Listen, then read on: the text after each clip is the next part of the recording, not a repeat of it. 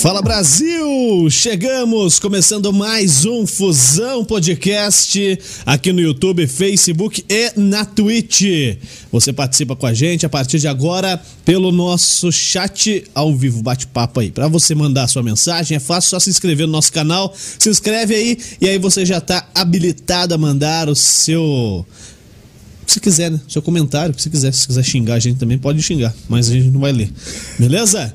No YouTube no Facebook estamos na página do Fusão Podcast, na página da Fusão TV, no TCN, The Channel Brasil e nas outras páginas parceiras. Também estamos na Fusão FM para você ouvir em áudio apenas, só ouvir, sem ver, só ouvir. Beleza? FusãoFM.com é o site ou no Radiosnet você busca por Fusão FM, acompanha no seu celular. Parece rádio de verdade daí, sabia? Você escuta É? igual rádio, é, É bem assim. Fala aí, Léo Dal Negro, como é que você tá, Fala, meu, querido? Tudo bom, cara? Ô, cara, tudo Belezinha? bem, ó. Tudo certo? Começar a semana, cafezinho, ó. Que é isso? Agência Action. Aqui, ó. No Juninho, nosso ó parceiro. saindo fumaça aí no bagulho. Tá e vou comer um então? pãozinho de queijo, cara. Opa, hoje tá bom, hein? Rapaz. Vamos lá então, vamos Tá falar bom? da. Fala da galera que ajuda a gente a gente bancar isso aqui. Lá, Civic Car, se você quer um carro novo pra família pra trabalhar, ou só trocar de carro mesmo, que teu carro tá velho, é lá você encontra. Na- Ela fica na rua Dona Isabel A Redentora, número 2799, esquina com a Avenida das Torres, aqui em São José dos Piais. Deixa eu mandar um abraço lá pro Marcos Falkoski. Foi aniversário dele na sexta-feira e a gente não mandou abraço pra ele. Porra. Mas ele Ah, tava depois- viajando também, então manda um abraço ganhar- hoje. Você não vai ganhar uma ducha de É. Não, vou sim, ele é gente É? boa. Valeu, uma- Marcão. Um abraço pra você. Obrigado pela parceria de sempre aí. Vai te dar uma duchada. Vai. Ah, Você então quer tá também? Não, obrigado. É, deixa eu vi que deixa você- pra você tá com inveja. Não, não, Sei que cara, você quer. Ficar tranquilo. É, para mais informações, vocês têm o. Entre em contato pelo 41 30 81 5669. E se você. E tem o WhatsApp também, é o 41 988 70 2567. Pelo WhatsApp você consegue é, fazer chamada de vídeo, conhecer o carro e se você gostar do carro, ele te entrega onde você estiver. Legal, hein? Temos também a Kart, Kart Park Sport Lazer, que é a melhor pista de kart de- da região. Fica localizada na BR-376, número 12.455, logo após o cemitério aqui em São João dos Piais, o cemitério da BR ali. Para mais informações é o arroba kartpark376 no Instagram. E o WhatsApp, falar com a, a Dai e o Gilberto lá no 41 98502 1003. Dentro do ambiente lá tem a lanchonete também, que quem cuida é o Fabrício e a Jana. Para mais informações sobre a lanchonete é 41 9660 8969. E temos a Bulê, Móveis de Fundamento, que tem muita coisa lá. Tem. O site deles tem um catálogo muito grande de produtos. E também tem sobre encomenda também. Você entra lá no bulê.com.br e vê tudo. E pelo contato pelo WhatsApp, pelo seu telefone também, que é o 41 3501 5996. Para quem é aqui de, de São José e Curitiba e região, é, eles ficam a, a sede deles na rua Alberto Baliana, número 497, em Santa Felicidade. E para quem é de fora, eles estão presentes em Portugal, Itália, Estados Unidos e Canadá. Beleza? É isso, meu querido. Fechou? Bora. Então é isso aí, vamos embora, vamos começar. Fusão Podcast de hoje, começando mais uma semana. Graças a Deus, né? Pô, nós estamos aqui hoje com o Everton Toniazo, cara que ensina a dar porrada. É basicamente isso. Seja bem-vindo, Everton. Obrigado. Mas vai de leve, cara. Dá uma porrada aí já começar a semana, cara. Ô, obrigado por aceitar o convite e vir bater um papo com a gente aí, porque tem uns malucos que vêm mesmo, e você é um desses. Boa, sou eu. Vamos conversar bastante hoje. Além de ser personal fight, que eu quero descobrir o que, que é isso, né, cara? Eu já imagino. Você quer descobrir da prática? Não. Ah, tá. É na prática. Vamos demonstrar Não, não, no. Léo Dal Negro. Você é terapeuta especialista em saúde física e mental. Pô, cara, é complexo essa parada aí, hein? Complexo, cara. Um assunto bem complexo, mas que é, ajuda bastante aí na galera que tá adentrando a atividade física e a galera que tá buscando um pouco mais de autoconhecimento, entender um pouco mais da, das suas emoções, traumas psicológicos. É uma ferramenta que eu tô colocando no meu trabalho agora para fechar o pacote mesmo aí do tratamento para problemas físicos e problemas mentais também, né? Pô, é muito interessante, cara, você cuidar tanto do, do físico. Eu não tenho cuidado tão bem, mas tô feliz que em um ano eu diminui 10 quilos. Porra. isso? Bom, bom não foi pra resultado. fora da calça, né? Foi foi realmente perder peso, cara. Fiquei muito feliz, cara. Ou a balança tá Então. errada. E, mas antes da gente bater esse papo, deixa eu mandar um abraço pra galera lá do Moarama Futsal, ó. Essa é uma das camisetas mais lindas que eu tenho, cara. Eu ganhei do, do Diego. O Diego, ele acabou. mesmo. Ele estava no acidente, né? Do Moarama que aconteceu recentemente. Aqui próximo a São José dos Pinhais, inclusive, ó. Tá aí, ó. Tá vendo aqui, galera? Deixa eu mostrar o símbolo do Moarama aqui, ó. Linda, hein? Eu tenho uma. Boa. Cara, é bonita essa camisa aqui, cara. Eu tenho uma azul e, dessa, mas e eu não lembro de, tinha, de, tinha utilizado, de ter utilizado ela em alguma live nossa ainda. Então, fiz questão de vir com ela hoje. Mandar um abraço pro hora. Diego, pra toda a rapaziada do Moarama lá. Acabaram perdendo o motorista e o técnico da categoria sub-20. E estão retornando aí com as atividades aos poucos. E em breve, eu tenho certeza que terá- todos os torcedores terão só alegrias com o Moarama Futsal, que é uma das grandes camisas do nosso futsal do estado. Valeu? Um abraço pra rapaziada aí do Moarama Futsal. Bom, vamos lá. Personal Fight. O, quem que te procura? A mulher que quer bater no marido ou só o cara que tá pensando em se cuidar mesmo? Se defender da mulher. É. Cara, no, no geral, né? O personal fight tá sendo mais falado agora, né? É, mas já, já, já existe algum, algum tempo já, né? Como personal trainer, é aquele treinador que faz o treino personalizado, só o aluno, professor. É, posteriormente à pandemia, a galera da, da arte marcial foi se adaptando para esse lado também. Você já era professor de, Já, de eu- artes marciais? Já, eu já trabalho há 13 anos mais ou menos como, como atleta e uns 8 anos como professor mesmo, Aham. né? De turma. E eu sempre, na verdade, já fui meio pra esse lado da, da parte personalizada. A gente não denominava como personal fight, né? Só como, como professor mesmo. Então, logo após a pandemia, a gente viu uma crescente muito grande desse do personal fight. Né? Não era uma coisa que a gente ouvia falar, né? Por conta da- das restrições aí, de não poder aglomerar, de não poder ter as aulas em turmas, né? a gente foi tentando se adaptar e fechando o- os planos personalizados para atividade de luta. Tanto da parte do Muay Thai, do Jiu-Jitsu, do boxe, né? E teve uma crescente muito bacana. Hoje em dia a gente vê vários professores com personal fight aí como ponto E, e aí principal. você atende em academias ou nas escolas de luta mesmo? O, o personal fight a gente pode trabalhar em qualquer lugar. É. Curioso, né? Porque- Exatamente. A gente começou, na própria pandemia, eu comecei a trabalhar em parque, por exemplo. Quando as academias fecharam, ou a gente ia na garagem do, do aluno, Uhum.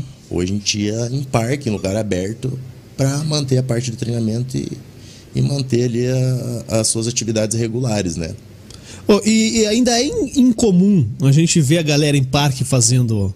Tipo, quando você vê, chama muita atenção. Sim, Né? Pô, e tem outros locais que isso é normal demais. Tipo, faz parte do dia a dia do parque ali. Sim. Você vai lá, o cara tá treinando e tal, a galera nem liga. Nem liga. E, e aqui, eh, nos últimos tempos, tem começado a ter um avanço, né? Sim. Mas, pô, os espaços são públicos, eh, espaços legais, né? Pô, ainda mais quando se fala em pandemia, tudo aberto, é ventilado, tá tranquilo. é, guardando as devidas medidas de segurança, né? Tá bem mais tranquilo do que você ficar fechado treinando. Sim. E, e aí a gente notou isso, né, cara? Como o pessoal acha brecha, acha outros caminhos pra poder fazer acontecer a parada, né? Para fazer, é, para poder fazer acontecer, exatamente.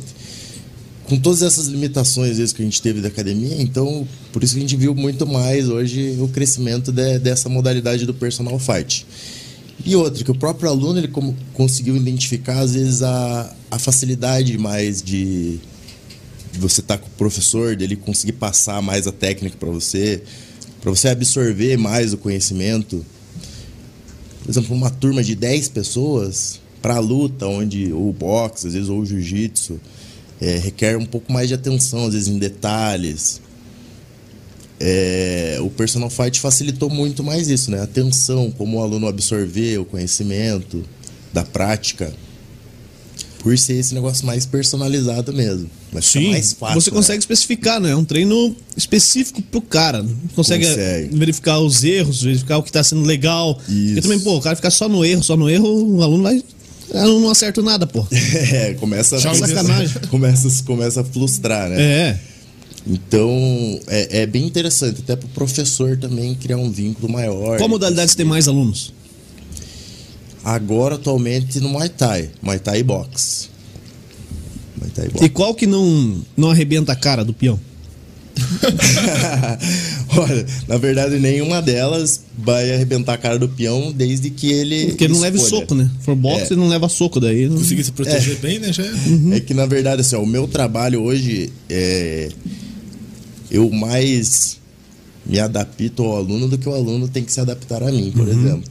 né? Então, às vezes, a gente vai lá no, no treino personalizado e vai perguntar qual que é a tua intenção. Ah, eu quero aprender uma modalidade nova, quero ter uma atividade regular, um exercício físico regular e manter minha qualidade de vida. Eu quero perder peso e me manter saudável. Ah, beleza. Você não quer ser um lutador? Não, beleza. Então a gente vai passar a técnica para você, para você ter o que você quer de benefício. Não necessariamente ele vai ter que levar uma porrada. É. Legal, já gostei do barato. Porque assim, Não eu, eu se for fazer uma luta, eu não posso levar porrada na cara, como é que eu vim apresentar aqui. né? Exatamente. E aí? e aí fica É ruim, né, acertar cara? o nariz também, Já não é legal, né? vale, É isso é verdade, cara. É verdade, você tem razão. O nariz é o foco do caboclo. É. E aí não tem um, um protetor. No, no nariz. Não tem Acho como, não, cara. Só bocal. né? E eu já passei da idade de usar capacete, né? Tipo no boxe lá. Na Olimpíada a galera usa capacete, né? Não usa mais também. Não, mas nenhuma categoria? Não, Não, não usa mais. Pô, então já ia tomar na cabeça, literalmente. É. Mas eu não posso ir fazer uma modalidade que me dê porrada na cara, velho. Porque senão é. ficar com o olho roxo aqui apresentando não vai ser legal. Apesar É. que, que com os meus alunos, por exemplo, o Gui, a gente brinca ali e acaba saindo uma O, Gui- o, porradinha Gui- aqui. o Guilherme, outra. a cara dele já é feia. Não tem muito o que fazer. Dá uma melhorada, né? No Guilherme Grossi. Como eu, como eu tenho um público assim trabalha em escritório, que não pode realmente né, ter um olho roxo, que não pode apanhar. Pra essa galera, pô, o personal fight. Só na barriga. É esse. Não, na barriga a gente só dá, dá, dá uma brincada ali, né? Só pra sentir a pressão. Não gostei disso. É, você ia tá- não tinha querendo- como errar. ali também é fácil, né? Eu ia ter como errar também você, Dom Negro. É teu nariz e minha barriga. É. Acho que é mais fácil acertar numa barriga do que num narizinho. Melhor. Seria o ponto. Então, pra essa galera, é, é muito mais interessante você vir treinar sabendo que você não vai correr o risco de tomar um socão É, e porque você vai pra uma academia praticar, pô, é trocação, não é, cara? Você vai querer, Sim. vai, vai ter, né? é legal e, e dá pra e dá para praticar. Por exemplo, chega num estágio que eu falo, pô, não, não, hoje a gente vai fazer uma sombrinha, vai ser legal, você vai fazer comigo. Principalmente O que, que é uma sombrinha? Sombrinha é a prática da, da técnica ali. Você vira um sparring. O sparring já é mais que a sombra. O sparring já é pra Porradaria soltar mesmo. de 80 a 100% ali tua força pra acertar e pra, pra derrubar mesmo. O sparring já é uma... Já foi sparring de alguém? Já... Eu sou atleta profissional, né? De MMA. De MMA. Isso, de MMA, de boxe, já tenho lutas profissionais de MMA, de boxe. Você tá precisando dos parceiros assim. É, precisando de uns amigos assim, cara. Sim, pô, cara. que bom, Pô, sempre cara. preciso. Que bom, Sempre preciso. Já estão Treinar. fazendo a, É. a nossa turma aí. pra- Tô montando minha galera aqui também. Tem que receber um cara aí. Já, já, já fui sparring, já tive, já tive sparring. Pô, mas tá é luta. punk, sim. né, cara? Você senta Sim. lá sabendo que vai apanhar Sim, e vai. sim. Ah, pra, mim- é, pra mim já é o normal, né? O Caraca. apanhar é como no futebol chutar uma bola. Levar um soco é como chutar a bola. Ou dar um soco é como. Quem, fazer quem um foi o cara que você, você foi sparring de quem? Tipo, Cara, já tive vários, cara. Eu tenho 10 anos de carreira profissional já, já tive vários sparring já com com atletas de alto nível. Já lutei com. Na minha categoria, eu acredito que eu lutei com os melhores aqui da região, aqui, da hora. da- na, na categoria dos 70 quilos. É, eu tive. Tá tive- só pele e osso também. 70 quilos, quanto você tem de altura? Eu tenho 1,75. É, tá pele e osso, cara. Tem que pesar pelo Não, menos agora- 90. Não, você é louco. Eu já diria Não, eu, eu na, 20 na, na, na pesagem ali eu pareço doente, pareço. O, o- o- pareço os caras da Cracolândia lá. Os caras falam, pô, cara, você tá, o que você tá usando aí? Os caras que me vê meio na pesagem sério.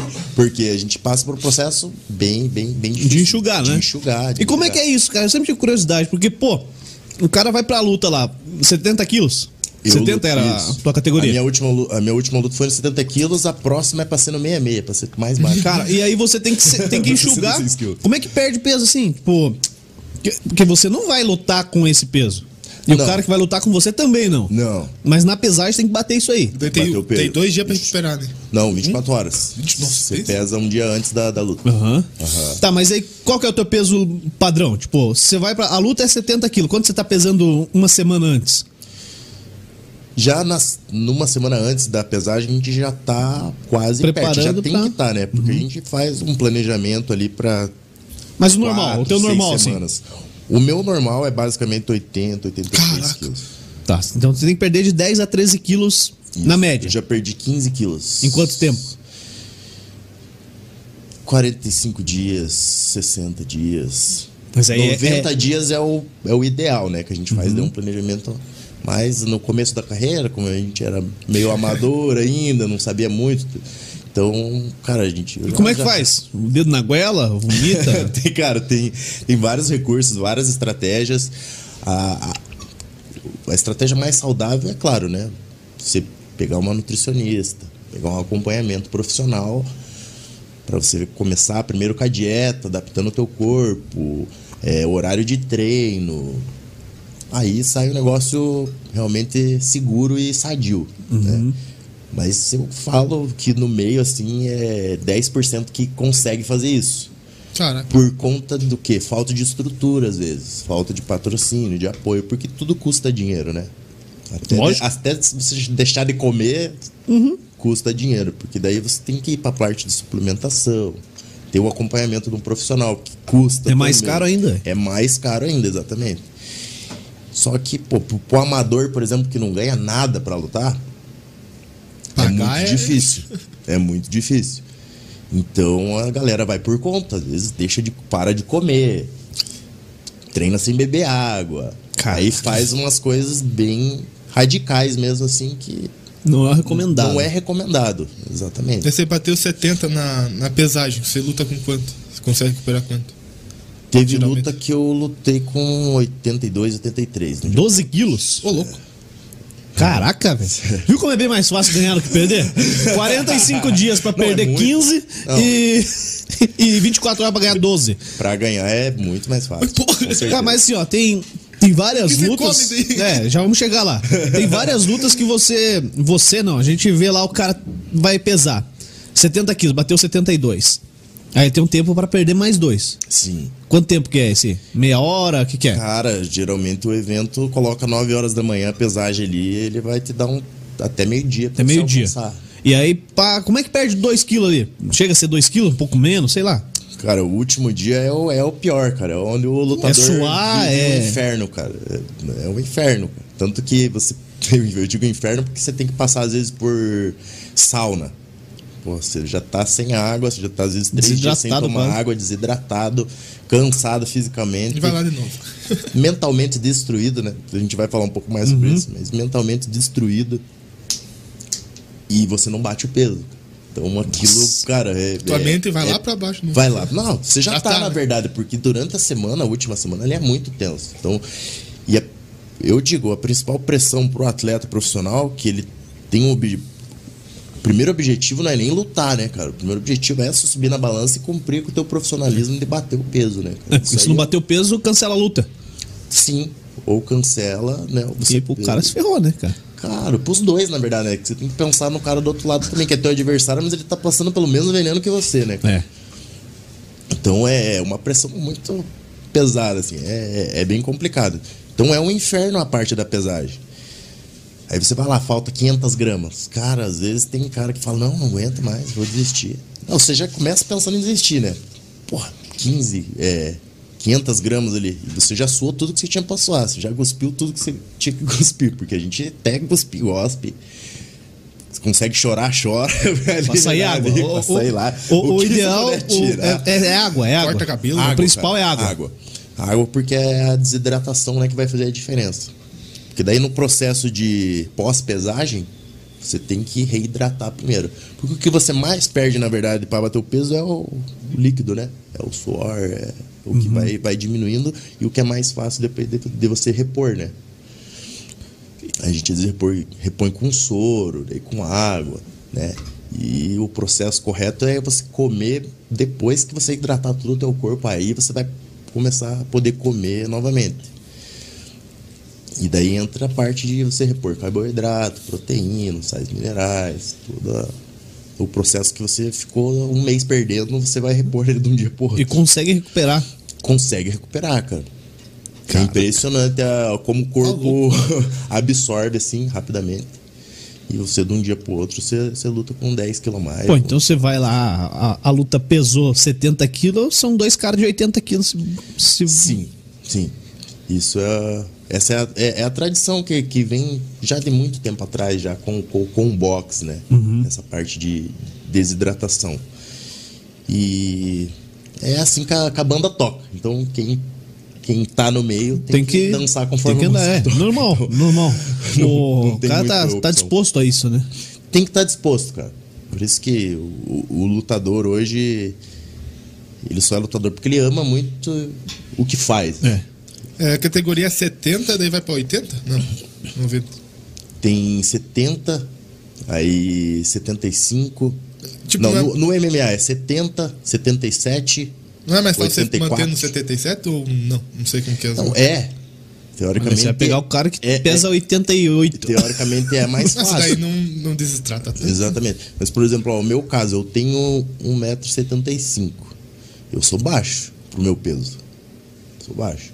Se eu pegar, se você pegar um cara com, com o mesmo peso que eu, às vezes ele vai ter. Tem cara de 1,90 que pesa o mesmo peso que eu. É, de já- altura. Você tá, Imagina o tudo de- golpe baixo. Eu, eu, De eu- 80 eu, na quilos. categoria de 70 quilos, eu acho que eu, um, um atleta que eu lutei que era mais ou menos do meu tamanho. O resto era tudo maior. É, daí já. Tudo de altura, tudo maior, envergadura, grandão. Caraca. Daí Entendeu? só o braço, daí já. É, isso conta bastante. Isso conta bastante. A parte da envergadura, da distância, ele conta bastante. Então a gente tem que entrar no, no, É, no padrão um ali pouco. da categoria. Tem que sofrer. Exatamente. Quantas lutas por ano rola? Tipo, pro amador? Rola- É tipo futebol, dá pra lutar toda semana? Não. futebol a gente faz uma vez por semana, pô. Não é, não é bem assim. Pra parte amador, dá pra ter, ter um- uma quantidade de lutas maiores, assim, com, que um profissional, né? Até porque o amador, ele também. Ele não vai sofrer tanto. Às vezes, hoje em dia, o amador não precisa baixar tanto peso, ele já consegue lutar numa categoria que ele se enquadra maior com o peso meio que natural. Já o profissional que já É alto nível. é alto nível, então tem que se adequar à categoria. Mas o que que rola? Tipo, uma, duas lutas no ano, profissional? Profissional é. Tem profissional que luta até cinco. Isso vai depender também do como foi a luta, né? Vezes Tem um cara vai lá no primeiro round, Finaliza, já o cara, tá bem fisicamente, mês que vem ele pode lutar de novo. Sim. né? Se manteve o peso e tal. Agora, pô, o cara pega uma luta lá de três rounds de cinco minutos, onde os dois fazem uma guerra, se mata, e porrada aqui, porrada de lá. Sempre sai uma lesão aqui ou outra. É, aí é o Ou- tempo de recuperar e tudo mais. E aí tem esse, tem esse tempo de você recuperar. Ou você passou por um processo de desidratação pesado como esse, então, pô, teu corpo vai ter que ter uma adaptação de novo para daí você conseguir marcar uma luta. Mas a média é isso aí, três lutas no ano é, um- é, É bacana. bastante coisa já pro MMA profissional, assim, né? Pô, e você, você vem do boxe? Ou, É. ou vem de outra? Cara, na verdade, desde pequeno eu sempre gostei de atividade, né? de, de, de esporte. Eu, eu vim do futebol. Futebol. Eu joguei aqui no. Bom. Joguei aqui no Semel até o primeiro ano de, de juniores. Joguei no estádio do Pinhão, joguei no Atlético Paranaense. Jogou com o professor Amauri? Professor Amauri, com É, o professor. professor O Kleber. Kleber Cavalim. Kleber, Kleber era o meu técnico na época. Hoje ele tá na. Tá na Semel lá, Tá na tá? Semel, mas na época ele era técnico, ele era, ele era meu técnico. Então. Se deixasse o uniforme jogado, ele já dava esporro ou não? Vixe, o era ele do- é dobradinho, não, tem, não tem frescura. cara. uniforme sujo tem que estar dobradinho. Tipo a gente. aí. Não, eu cansei de ficar no banco porque chegava atrasado, o Kleber era foda. não gostava de fazer coletivo, não, eu gostava só de fazer coletivo, não gostava Físico de treinar não é físico. Não, não gostava muito. Toma. Não gostava Você muito. fazia físico com canu? Canu, porra, canu era. Já fiz bastante. Ah, então também, você é preparadíssimo, porque, pô. Não, já dá não 10 gostava. voltinhas ali. É, já não gostava muito do- da parte do físico. Gostava de jogar, né? Chutar bola. Aí até os 19 anos joguei bola, tentei me profissionalizar e tudo não foi. E logo depois que eu fui pra academia pra. Porque a gente passa. Acho que você quem joga bola, depois que você dá uma frustrada assim, daí você quer curtir a vida. Descontar né? a raiva daí, né? Descontar a raiva, né? Agora. Depois que eu larguei a, bo- a- a bola, daí eu conheci a balada, né? É, faz parte, é um processo natural é um processo natural. É. Então eu passei, tipo, pô, uns dois anos curtindo o que eu me segurava no futebol, né? Acabei o que? Engordando, né? Para, é, fiquei com excesso de Sei peso é e tal. É raro, mas acontece Eu- muito. Aí quando eu adentrei a academia foi mais pra um manter o físico, perder peso, ficar Aham. forte e tal. E daí eu ah, comecei no Muay Thai, né? O Muay Thai foi a No primeira. Muay Thai, foi a primeira linha de, da arte marcial que eu comecei a treinar e levar a sério, assim. Aí treinei mais ou menos um ano e tal, e daí que eu conheci o Jiu-Jitsu. Aí o Jiu-Jitsu foi a paixão à primeira vista, assim, né? Qual que é a principal diferença? Pra quem nunca, nunca viu, nunca, nunca praticou O Muay Thai e o boxe são lutas em pé. em pé. São lutas onde Boxe, gente- porrada e Muay Thai chute. porrada e chute. Porrada e chute. Isso, porrada, chute, cotovelada, joelhada. Muay Thai é Só não vale da- chute no saco. Só não vale chute no saco. E dedo O no resto- olho. E dedo no olho. o Muay Thai é como se fosse um, um MMA de pé. Uhum. Você pode bater o cotovelo, o joelho, segurar, bater. Uma diversidade de golpes super violentos aí. Bem, pra, bem, bem tranquilo pro Bem cara. legal. O boxe é só a parte de mão, né? Movimentação, esquiva, porrada. O jiu-jitsu já é uma arte de solo, de finalização, imobilização, É levar pro chão e fazer o cara. é levar pro chão. Começa de pé, né? Igual Aham. o judô, por exemplo. O judô é. veio do jiu-jitsu, né? O jiu-jitsu é mais antigo, né? O judô é. A gente, eu assisto na Olimpíada.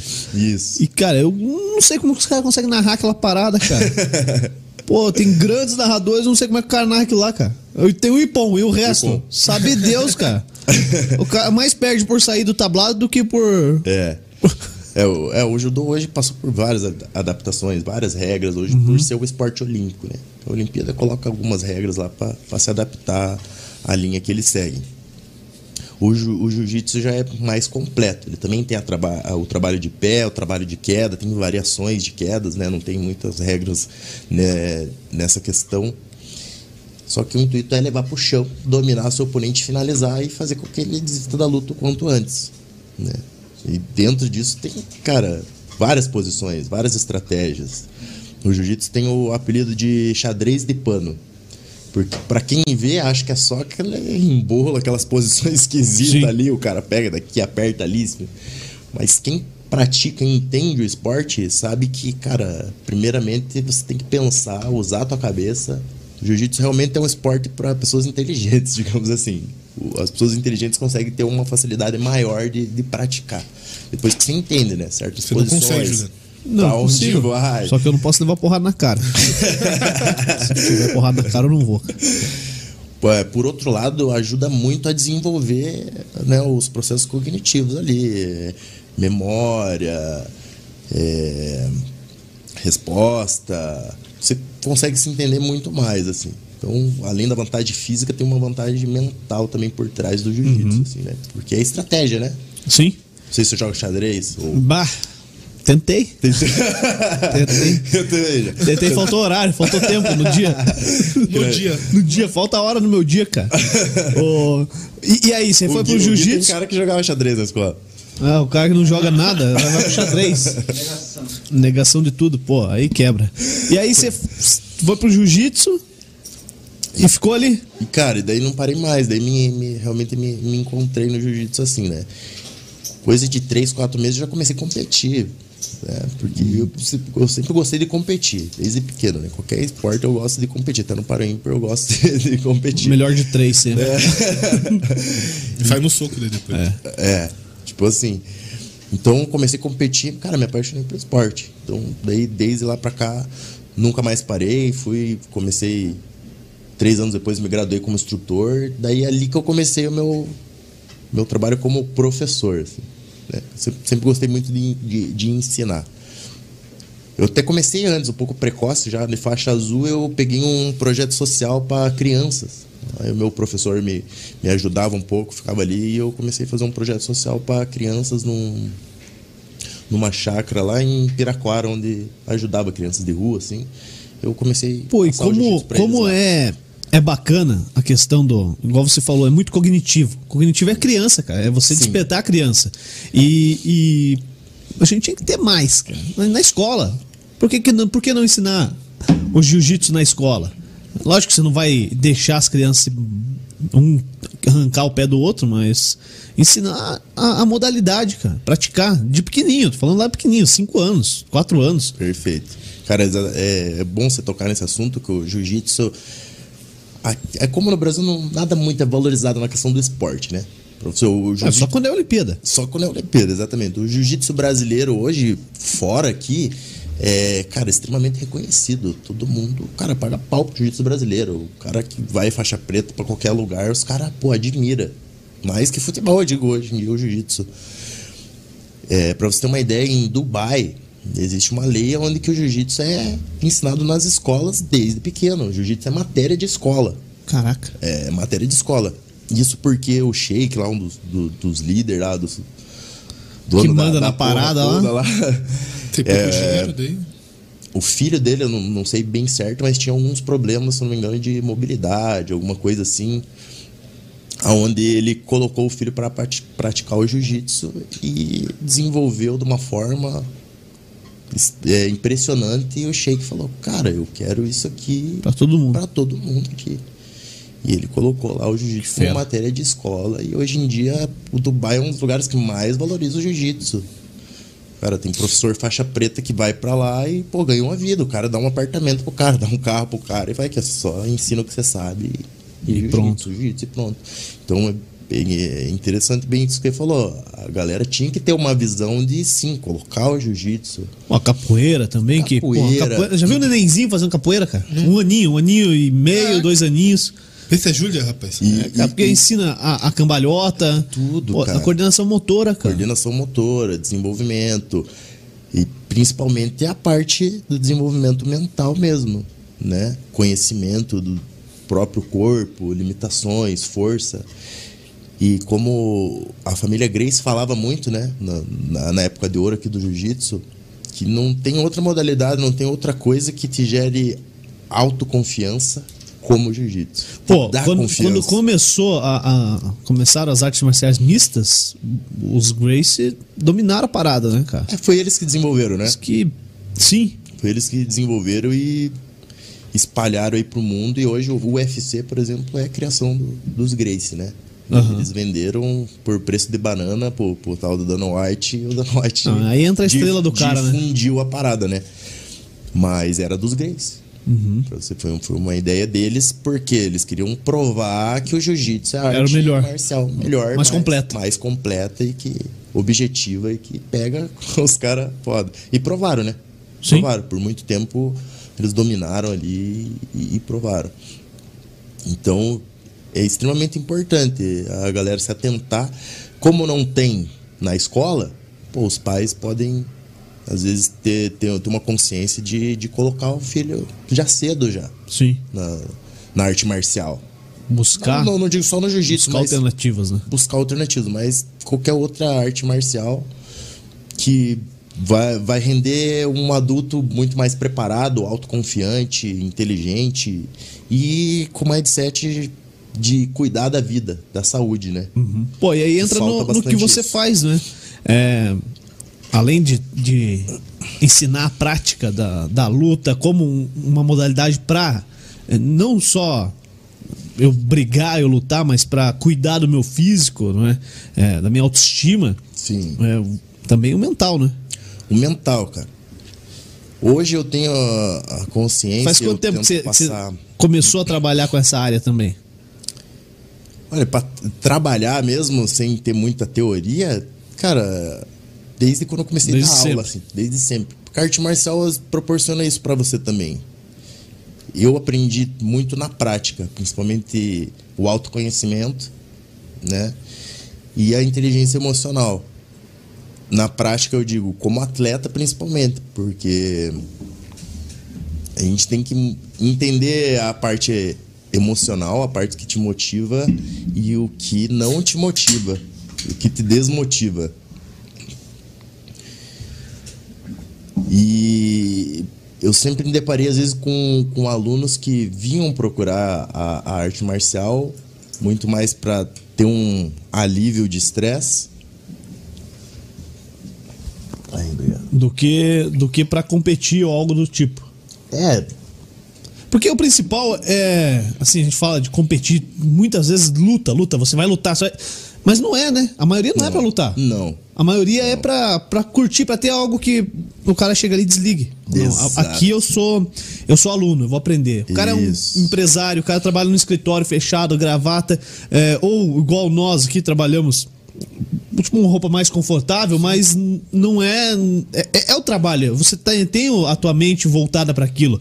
Você sabe que tem que entregar resultado pro teu chefe, sabe que tem que entregar é, resultado pro teu cliente. E aí ali você chega e fala, cara, eu preciso desligar tudo, cara. Preciso desligar. Preciso ter desligar, eu uma preciso ter uma, uma válvula de escape. válvula de escape, exatamente isso que eu ia falar. Então, muitas pessoas procuram hoje justamente por isso. Cara, porque a gente vive uma situação é, hoje em dia que é estresse pra tudo Pô, quanto é o lado, cara é que não pensa- é. Um cara que não tá preocupado com a, o boleto que tá vencendo, cara, esse cara não, não existe, cara. Não existe. Não existe. Hoje é muito difícil. Não é só o boleto que nos preocupa, ou que. né? É. A própria perspectiva de futuro já nos dá muita ansiedade. Né? A ansiedade é. uma coisa visível em todo mundo hoje. Pô, você melhorou criança. bastante, né, Dal Negro? Melhorei, rapaz. Melhorou? Dal Negro, cara, assim, tinha momentos que a gente brincava, cara. E chegou uma hora que não dá mais pra brincar, porque o negócio Estressado. tava sério. Não estressado, mas ansiedade. Ansiedade. Né? A crise era tensa. Como é que é uma crise de ansiedade, Dal Negro? Pra quem não sabe o que é. Cara, não sei explicar, mano, mas você fica louco ali. Você Chegava a travar? travava, pedia vez que não queria sair da cama, não queria dar Ans- um. Ansiedade mais conhecida como síndrome do pensamento É. acelerado. O que, que é? O cara tá pensando muito no que vem pela frente? Exatamente. E quer resolver antes que a aconteça o problema. É uma perspectiva de futuro, né? Como você pensa muito lá na frente. Pensa, pensa, pensa, pensa, pensa, pensa. E daí quando você, Não consegue resolver ainda. como você pensa demais, você não pensa em nada. Você não tem ação. Você não tem ação, exatamente. Você trava. Você nem na cama sai, rapaz, de vez. É, aí já começa, aí já é um estágio que bem avançado. avançado, de ansiedade, chegando numa uma crise de pânico, numa depressão. É, mas começa por pequenos é, Gatilhos. gatilhos assim, de, de você tá pensando muito, pensando muito, pensando muito. E uma do- um dos sintomas para você perceber isso é a própria respiração, né? Ah, falta de ar é. a respiração, quando você vê que ela tá muito ofegante, muito acelerada, você parar para pensar é que teu pensamento também tá, uf, tá naquele turbilhão de pensamentos, né? Ó, Então isso aqui tudo saiu de uma, de uma noite sem dormir, cara. Pô, aí. Eu fiquei até 3, 4 horas da manhã acordado, que não consegui dormir. Deu ideia. Celular, pum, pum, pum, pum, listei as paradas e me mandei pros caras. Falei, tá aí, hora da manhã a gente acorda. vamos tá lá. fazer, vamos fazer a parada acontecer. E Mas saiu. é aí que tá a diferença, né? Você pensou, pensou, pensou, só que, pum, teve atitude e fez. É, porque, cara, Agora, se naquele dia você não tivesse anotado, não tivesse outro passado dia. para outro, você ia continuar só naquele turbilhão. Aí vinha outro problema, outra preocupação, outra coisa, aí você vai fazendo um empilhamento emocional. Se você não resolve, que pior. Se você não resolve, que piora, exatamente. Então, o que eu costumo sempre passar para alguns alunos, para alguns clientes que têm esse tipo de problema, é a gente definir metas, né? Pequenas metas. Né? Colocar ali, ah, eu tenho um objetivo, tá? Então vamos bater nesse objetivo aqui primeiro. Fazer uma pequenas se, metas. Se satisfaz, né? Daí parece que vai. O primeiro passo é o, é o importante, né, cara? Porque a gente fica muito travado ali, né, cara? Pô, tem que fazer isso, tem que fazer aquilo, tem que fazer isso, tem que fazer aquilo. Não faz Então, nada. E não faz nada. Né? né? Então, o primeiro passo às vezes é o mais importante. Porque daí você con- consegue caminhar, né, cara? E para as pessoas vezes, que não conseguem lidar com, com a, a ansiedade, por exemplo, ou não, nem têm o conhecimento do, do que está gerando, do que do, do que está acontecendo, a gente tem a parte das terapias complementares, né? Um pouco de conhecimento de autoconhecimento e da inteligência emocional já vai ajudar bastante. Hoje em dia a gente vê bastante falar né, desse termo, autoconhecimento e inteligência emocional. Eu digo que é os dois pilares primordiais aí para você propriamente se entender e saber lidar com a ansiedade, que bate todo mundo hoje, né? Ixi. Bate em todo mundo. E nem isso aqui, tudo aqui, foi o que me ajudou muito também. Porque daí que ainda não ocupa a cabeça e tira os, os outros pensamentos da cabeça. Pô, então já sei o que vamos fazer Ah, pra vem. te curar de vez, Vai Almir. dar trabalho. Não, você tá fazendo o quê da meia-noite às seis? Eu vou dormir, né? Não, é importante. vai nada, vamos trabalhar full time. Isso aqui tá te fazendo bem, pô. É, mas o, o sono ajuda pra caramba também. É, ó, auto-hipnose, velho. Não precisa nem dormir mais. Fica maluco. tranquilo. Boa, o sono. Sono é uma coisa muito importante, cara. Dormir. Viu, Juliano? É, eu tô tentando, cara. Eu perguntei pra, pra uma. é, especialista em hipnose que veio aqui, não, não bateu um papo conosco, mas veio aqui no estúdio, falou com o Aldrian. Aham. E, e ela falou que vai. Me passou uma live ali pra assistir, que ela dá umas dicas de como fazer a auto-hipnose durante o dia e, e a hipnose pra ajudar no sono. Não, mas eu falei, não, problema- eu quero, eu quero fazer ó, a minha noite durar 12 horas, É. só que em 5. O problema, é, o problema é a gente tem sono, né? a gente dorme, o problema é que falta tempo. pra Falta tempo pra dormir, pô. Às vezes não é nem o tempo, mas a qualidade do sono que vai te interferir. Você pode. Cara, tem pessoas que dormem 3, 4 horas, acorda, porra. Trabalha o dia inteiro, corre o dia inteiro. Mas é o que conta bem é a qualidade. Tá tudo não a errado. quantidade. Né? Tudo, tudo vai de você preparar, às vezes o sono, tomar menos café. Ter tomado bastante. Durante a noite. Tomar energético só. energético. Uma noite dessa, o cara tá com uma cheia de café e energético do Só vai. Só vai. Então, pra isso, tem, cara, tem vários recursos terapêuticos, né? A hipnose, um que você citou, é. é- Você já fez? É um já bom. foi hipnotizado? Não. Não? Não. Espera aí. A hipnose só é hipnotizado se você aceita ser hipnotizado, né? É, vamos Não ver então. Espera aí. Vamos ver se vai Não aceitar. é, bem, não é bem fácil assim.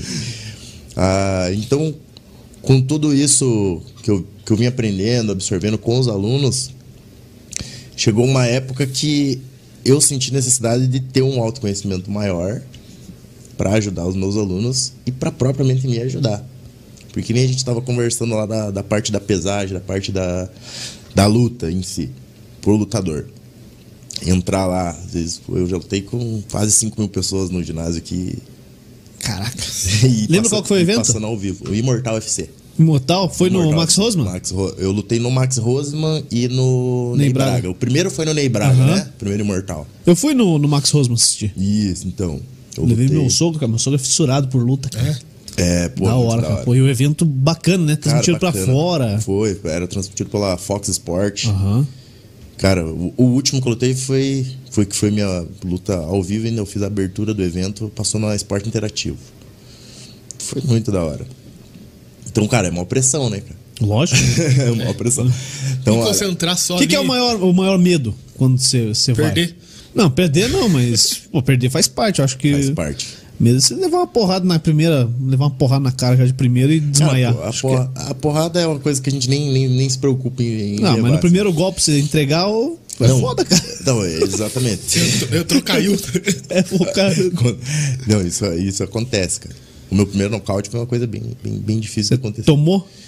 No- É, no Ou- boxe. No, no boxe. Eu tomei um nocaute no boxe. No segundo round da minha terceira luta de boxe. No profissional. queixo? Então foi na, na têmpora aqui na fonte. E apaga mesmo?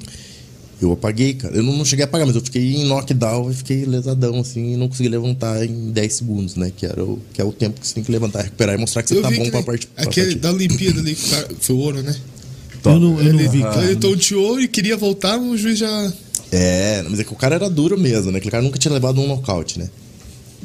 Aí Eu, eu gosto de, de ressaltar, porque, pô, o boxe é. O, o- É a nobre arte, É né? a nobre arte, cara. E o que o atleta olímpico fez vai ficar marcado pra história por muito tempo. Porque a gente nunca tinha visto um nocaute na Olimpíada, né? Na história inteira das Olimpíadas nunca tinha acontecido um nocaute. E foi um brasileiro que? Foi um brasileiro. que venceu? Aham. Foi, foi sensacional, cara. E o, o adversário brasileiro nunca tinha perdido, nunca tinha tomado nocaute. Então por isso que, cara, aquela medalha. Mas tipo, ele meio que chorou dele. depois, entendeu? Uma choradinha. Porque ele falou, ah, Porra, conseguia cara. lutar, eu conseguia continuar, e o juiz falou, não. Ah, mas i- i- isso é. acontece. Isso. Inclusive na minha última luta, que foi a luta que mais me frustrou na minha carreira, eu passei por isso. Só que a gente teve que aceitar, né? Eu lutei três rounds, faltando 10 segundos, eu Nossa. já não tinha força, já tava bem debilitado. Tava de pé numa trocação e o juiz interrompeu a luta. Eu tava ganhando a luta No MMA. no MMA. Ô. Foi no Max Roseman ali. Hoje eu. Era essa. Já, pra mim já, já é tranquilo, já passou. Mas me frustrou bastante, porque realmente eu tinha prepara- preparado muito pra luta, me esforcei Você tava bastante. aguentando o final da luta só. Tava. Esperando acabar. É, eu precisava aguentar, né? Eu tinha ganhado os dois primeiros round e o último round tava meio que parelho, assim, né? Então, se eu- 10 segundinhos. 10 segundinhos, cara. 10 segundinhos. Que a Aí- madeirinha tocou, acabou. Depois da madeirinha ainda. Caraca. Caraca, que Cara, juiz, foi- gente foi- boa. Pô, foi gente boa pra caramba. Mas, enfim. Ah, e é essa que foi a luta ao vivo, né? Esporte alternativo e tal. Então foi uma pressão, cara. E Pra você ver como é importante a inteligência emocional e você saber lidar com seus sentimentos e emoções, né, cara? Eu não soube na época. Tanto que depois disso que foi um processo de autoconhecimento para mim saber lidar e superar a frustração que foi essa luta para mim, né? É... Nossa, era só esperar 10 segundos que os meus amigos falaram, cara, se você saísse rolando pro lado, se você caísse, se você escolher uma coisa. Mas você levou. Abraçasse o cara. É, O cara tava em sequência, da- dando Ah. umas porradas no joelhado, eu meio que me encostei na grade, tentando segurar e, né, não, só que não tinha força mais, realmente. Aí o juiz acabou e acabei perdendo, assim, né? Então foi Nocaute bem, bem nocaute técnico. Nossa, daí sim. Tá maluco, é. Foi, sério. Tem, tem que ter muita cabeça boa pra isso. Foi, foi, foi, foi bem frustrante na época. Mas enfim, passou. E logo depois disso que eu comecei querer buscar mais entender e tentar controlar parte da- das emoções mesmo. Uma porque naquela luta eu consegui identificar que a ansiedade me atrapalhou demais. A ansiedade pré-luta assim, me atrapalhou demais. E eu também consegui ver o gatilho que me gerou toda essa ansiedade. Porque no- na, na, na pesagem, não, eu não sabia que eu ia lutar ao vivo. Minha luta era uma antes de começar o card principal que começava ao vivo, né? No dia da luta, caiu uma luta antes e o cara falou: Ó, você que vai, Vai abrir. vai abrir. Tá ligado? Não, pra mim eu tava normal, né, cara? Talvez o cara não fala. É, não, sim. Porque a gente tá, às vezes a gente se concentra, faz um, um trabalho psicológico ali, porque você sabe o que vai acontecer, né? Aham. Veio o gatilho, cara, você vai entrar Vai passar no ao vivo pra- interativo ao vivo. Era, foi a Brasil primeira inteiro, luta. é. Apesar de eu já ter uma experiência, de eu já ter lutado, mas nunca tinha lutado ao vivo. Pô, Brasil e mundo ia ver, né, cara? Então eu já entrei com uma pressão, já entrei com, com ansiedade lá no alto e acredito que isso acabou me atrapalhando fisicamente. É, cansou, daí tá fazendo a respiração É. já. Respiração na luta já é totalmente diferente. Com ansiedade junto. Total, total. Tanto que eu consegui o primeiro round, o segundo round, seguir a estratégia. Já no terceiro eu tava automático. Tanto que eu não lembro de quase nada, já tava automático. Aí mesmo assim, fiz bem a luta. Foi, foi, foi muito boa a luta. Peguei um atleta super duro também. Um dos melhores na categoria, e o, o Otacílio Senna. Mas hum, acontece, né? E logo depois que eu comecei a tentar estudar um pouco mais dessa parte de comportamentos, emoções, eu fui, fui pesquisando e vi que vários atletas de alto nível têm o coach mental. Hoje em dia a gente vai ouvir bastante falar disso, que é o treinador mental, Sim. treinador de comportamento. A gente trouxe aqui já o, o, o Éder Bueno, meu amigo. Tô lá pra fazer uma sessão experimental com ele faz seis meses já. Olha não, faz mais, faz mais de Tá ano já. Procrastinando isso aí. É, procrastinação, eu sou, sou campeão, cara. Eu sou campeão. E. Mas eu vou fazer, cara. Tem que fazer, É, cara. Mas eu, eu falei com ele, cara, eu tenho medo, cara. Tenho medo, cara. Sei lá, o cara vai fazer alguma coisa comigo, sei lá. Vai me hipnotizar. Falei, não, não é nada disso, cara. Vamos fazer, vamos fazer tal. Vou fazer, fazer. Essa semana eu faço. Fácil, cara. É, é bem legal. Pô, é, você vai ver. Até a terapia, quando eu vou falar um pouco mais sobre a minha terapia que eu aplico hoje. É, Como é que é? Como é que é? Tô- a gente começou a falar e tal, você, contou como você descobriu, mas não como começou a implementar para os alunos, né? Isso. Ah, lá do começo ao automático, mas depois que você teve essa sacada, falou, cara, é importante isso, vamos pôr isso em prática e deixar claro pro aluno que, Isso. que ele tá recebendo não só um treinamento de luta, uma, uma modalidade esportiva, mas também um treinamento mental. Como é que Isso. foi? É, a terapia eu, eu aplico separadamente da, da, da, da luta, assim, né? Se- Quando se o aluno já está num caso sério, por exemplo, depressão, síndrome do Você se pânico, especializou nisso? Ansiedade. Tô me especializando Tá se ainda, especializando. porque, cara, é, é complexo. Ah, já atualizado diariamente a parada. Isso. Aham. É, é porque, cara, é um Mas não, mas tem, tem noção do que você está fazendo. Não é uma Sim, coisa que você fala, ah, eu acho que agora eu vou Não. ser é, um coaching. Ou Não. você algum. Não. Não, eu tenho noção, que- eu me preparei para isso. Isso, e, isso.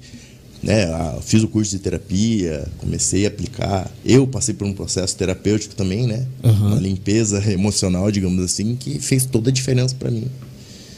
Até vir aqui seria uma coisa que eu ficaria na segunda, porque eu também é, tenho ansiedade, é, medo, Aham. né? Vergonha, né? Pô. Uma coisa que eu tinha então, contigo, né? Ver- é, é, era vergonha, né?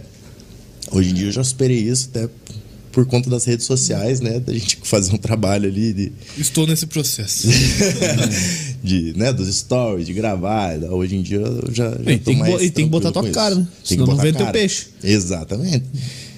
Isso eu tive uma- tinha muita dificuldade há dois anos atrás, até para passar o meu trabalho como professor. Eu não colocava muito minha cara. Eu nunca gostei muito de me aparecer, de mostrar meu filho. Eu nunca gostei muito disso. Aham. Mas tive que passar por um processo porque faz parte, né? Hoje em dia, quem não é visto, quem não mostra o trabalho, não é, né? não é lembrado, né? Então eu estudei a parte, prim- primeiramente, de emoções. Eu precisava entender o que, que são as emoções. Hoje em dia a gente acha que sabe o que, que são emoções, né? E sabe lidar com as emoções. Mas se a gente perguntar uma pessoa, ela pode até falar, ah, emoções é. Emoção é o que eu sinto. Aham. né? Não se define só, só nisso, né? Então eu fui entender o que é emoções, o que é sentimentos. Aí vim nesse processo de estudar o autoconhecimento e a inteligência emocional. Aí veio a, a terapia, eu encontrei a EFT, né? Que é Emotion Freedom Techniques, que é a, a técnica de liberação, de liberdade de emoção, liberação emocional. Que é mais conhecida como acupuntura sem agulhas onde a gente tem um estímulo dos pontos de meridianos, né? Que vem da tradicional acupuntura chinesa, onde a gente estimula pontos estratégicos que são os meridianos, onde são canais por onde passa a energia vital do nosso corpo, né? Conhecido como Qi, Chi, Drama, né? A energia Ó, a- E a acupuntura também é. Tem, tem gente que só resolve as coisas do corpo com acupuntura. cara. Com a acupuntura, exatamente. Porque tá tudo ligado nas nossas emoções, né? Às vezes uma dor física tem um fundo emocional. Hoje em dia a gente. É, até câncer é desenvolvido por traumas emocionais. né? Caramba. Por, por- porque a emoção é o que? Ela gera energia, né? Então, às vezes, essa energia ou é positiva ou é negativa. Né? A felicidade é um sentimento que gera uma energia positiva. É. O medo, totalmente negativo. E para tudo a gente tem medo. Lógico. Para tudo a, A gente tendência é essa, né? Exatamente. E é extremamente importante sentir medo. Só que mais importante que isso é saber lidar com o medo. Porque o medo é uma coisa que te trava. Ou é uma coisa que te expande, né? Então você tem que saber lidar com isso aí. E por que, que eu falo que às vezes eu já aprendi muito mais na prática do que na teoria? Porque eu, com a luta, eu aprendi a lidar com o meu medo. Eu sempre usei o medo como impulso, né? Como Alavanca. alavanca para superar. Mas dentro disso, depois do medo, vem a ansiedade, vem a frustração.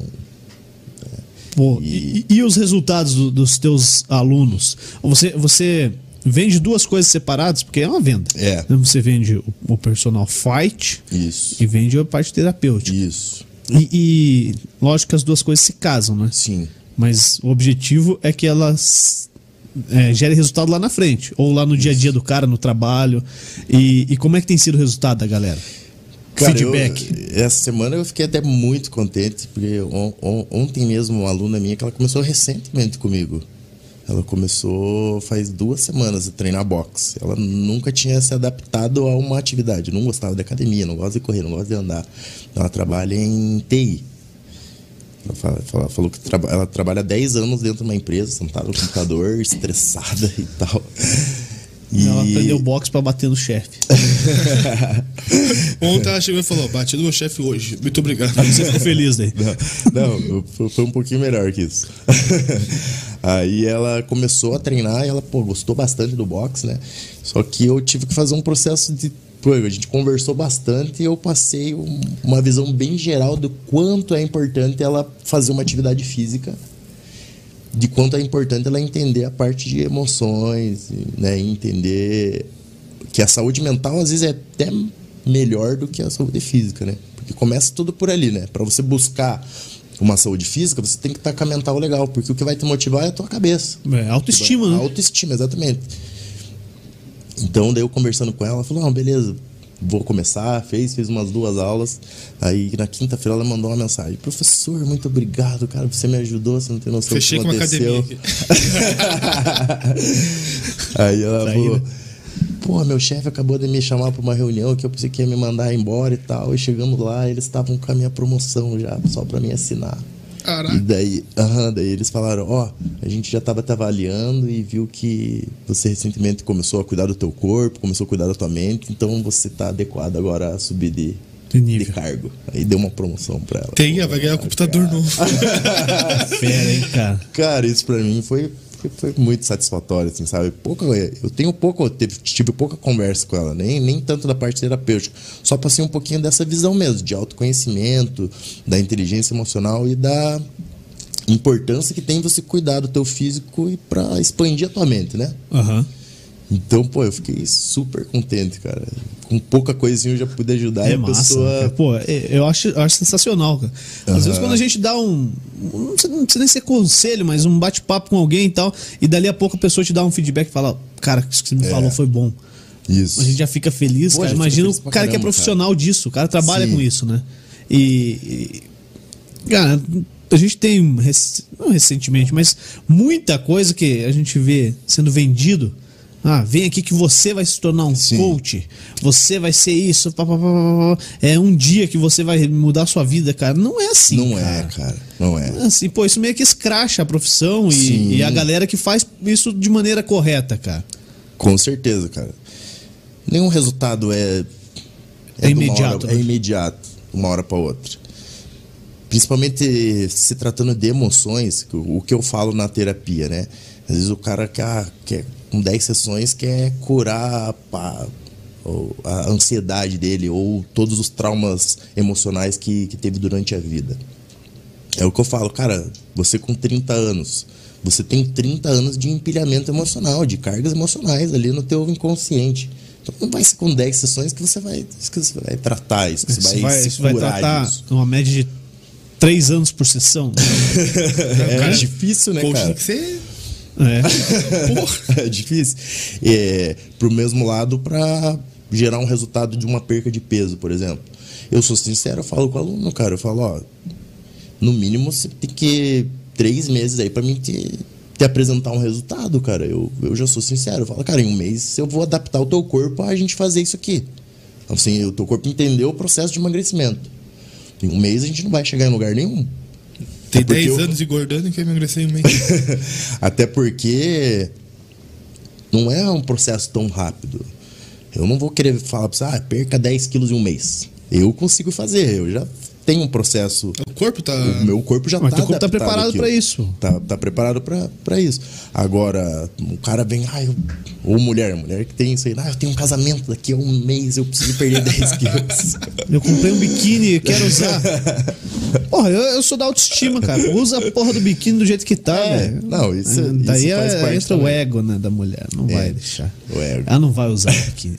Ah, minha amiga, ela tá com o corpinho melhor. Meu marido vai ficar olhando pra ela. Daí- Lógico que ele vai olhar, velho. Daí outra mente, né? Mesmo se tiver toda gostosinha, ele vai olhar, cara. Não interessa. Não interessa. Ele vai É assim? olhar, velho. Ele vai. Lógico que é, Dal Negro. Ó, Tá bom? Você quer, você quer que ele não olhe? Vai na praia no inverno, velho. Aí a mulherada blusa. tá, é, tá de blusa, de maiozão. Aí daí ele vai olhar mesmo assim. Vai. Ele vai imaginar o que tem por baixo da blusa. Nossa, aquela gordurinha deve estar sensacional. ah, para, cara. Ó. Isso é verdade. Então, tem que ser um, um- um trabalho com, com calma. E passar real pro aluno, né, cara? Tanto para ele tratar o trauma mental, quanto para ele tratar uma perca de peso ali, né? Uma, uma busca por uma qualidade de vida melhor. Você já começa o processo explicando pra ele o que vai acontecer. Senão os caras. É. É, mas é fundamental jogar as claras, né? Não, com certeza, cara. Mas o problema é que os outros não vendem assim, né? Você vende desse jeito, os caras não falam, não, vem aqui que eu resolvo pra você em um mês, É. dois meses. Ah, cara, mas isso aí o próprio aluno às vezes compra o negócio, ele vai lá e não pega o resultado. Aí é uma vez que o cara vende também, né? Sim. É. E o aluno perdeu um mês. E o aluno perdeu. perdeu Um mês e uma grana. Se, é, e se frustrou além, além de tudo, né? Sim. Como é que funciona lá? Se eu comprar um pacote, eu compro um pacote teu, tipo, não, eu quero só fazer o box, eu quero fazer a terapia, enfim. E aí você atende no parque, na casa, na garagem. Agora já estão voltando as academias, né? Isso, eu tenho o centro de treinamento. Você né? tem o teu centro de treinamento. Onde é que fica? Fica ali na cidade de Jardim, bem do lado do ginásio de esportes da lazer da cidade de Jardim, na frente do campo Bortolotti. É? Exatamente. Do lado da casa da minha tia. Olha aí, ó. Do lado da casa da dona Dulce, pô. vamos vai ter que treinar lá, ó. É, Vai cara. O visitar cara a tia e falando, fazer é um a treino casa lá. do tio do Juliano. Do lado da casa da tia Dulce. Eu... Tá toda ali, a família toda tá ali. Isso, ali é o complexo Cossenza Team, né? Eu tô ligado. Tá é ligado, né? Puta de um prédio lá, cara. Porra. Pra quem, go... pra quem gosta de crossfit, tem um melhor crossfit da cidade, o Meu pai ia lá, cara. Só que É. ele não lutava, né, cara? Eu Se o Silmarzinho lá com O Mar o não pneu. lutava, pô. Ele só ficava filho lá. do Silmar, cara? Sou. Desde que eu nasci. Pô, Silmar. Eu ia lá direto, Pô, pô. eu tá? treinei com o Tomar um Silmar desde café. pequeno, cara. Que massa. Lá no Independência, lá, pô. Lá no. Mas Vocês jogaram junto agora? Jogamos juntos então, É, se cara. duvidar, né? Eu morava bem do, quase do lado da casa dele lá. pô. Na tua casa, Então, lá É, do tô meu vizinho. lado. Verdade. Você treinou lá com, com o Batoré, aquela O turma? Batoré, pô, Batoré Lá no, era- na, na Vila Iná? No Vila Independência. Não, mas. Ah, é, tinha uma o época que lá no Iná, lá, né? Pô, ia, ia correndo lá do Independência até o A gente ia com a. Kombi do Ivo Verdadeiro. É, O agora... Rio, o Rio Verdadeiro. Verdadeiro. Ah, que legal. Olha que legal. Não, eu treinava mesmo, cara. conversa, Eu treinava mesmo. Isso aí era o quê? 2004? É. 2004? Você era o 2004, quê? 2003. Você era atacante? Eu era meio atacante. Eu, eu Juliano tinha, goleiro, eu tinha pô. 10 anos, cara, isso aí. Aham. Isso é 2004, antes de 2004, acho. Porque foi antes da construção do estádio. Sim. Do, do Moacir Tomelin. Então, Verdade. cara, isso aí era 2001, do máximo, assim, estourado.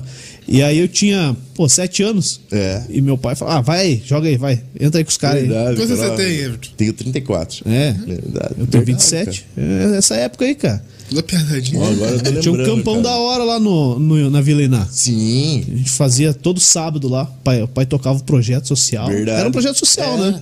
Era o E- meu primeiro lugar que comecei a jogar bola. Aham. Foi lá, pô, olha só. Era pelo, pelo Internacional.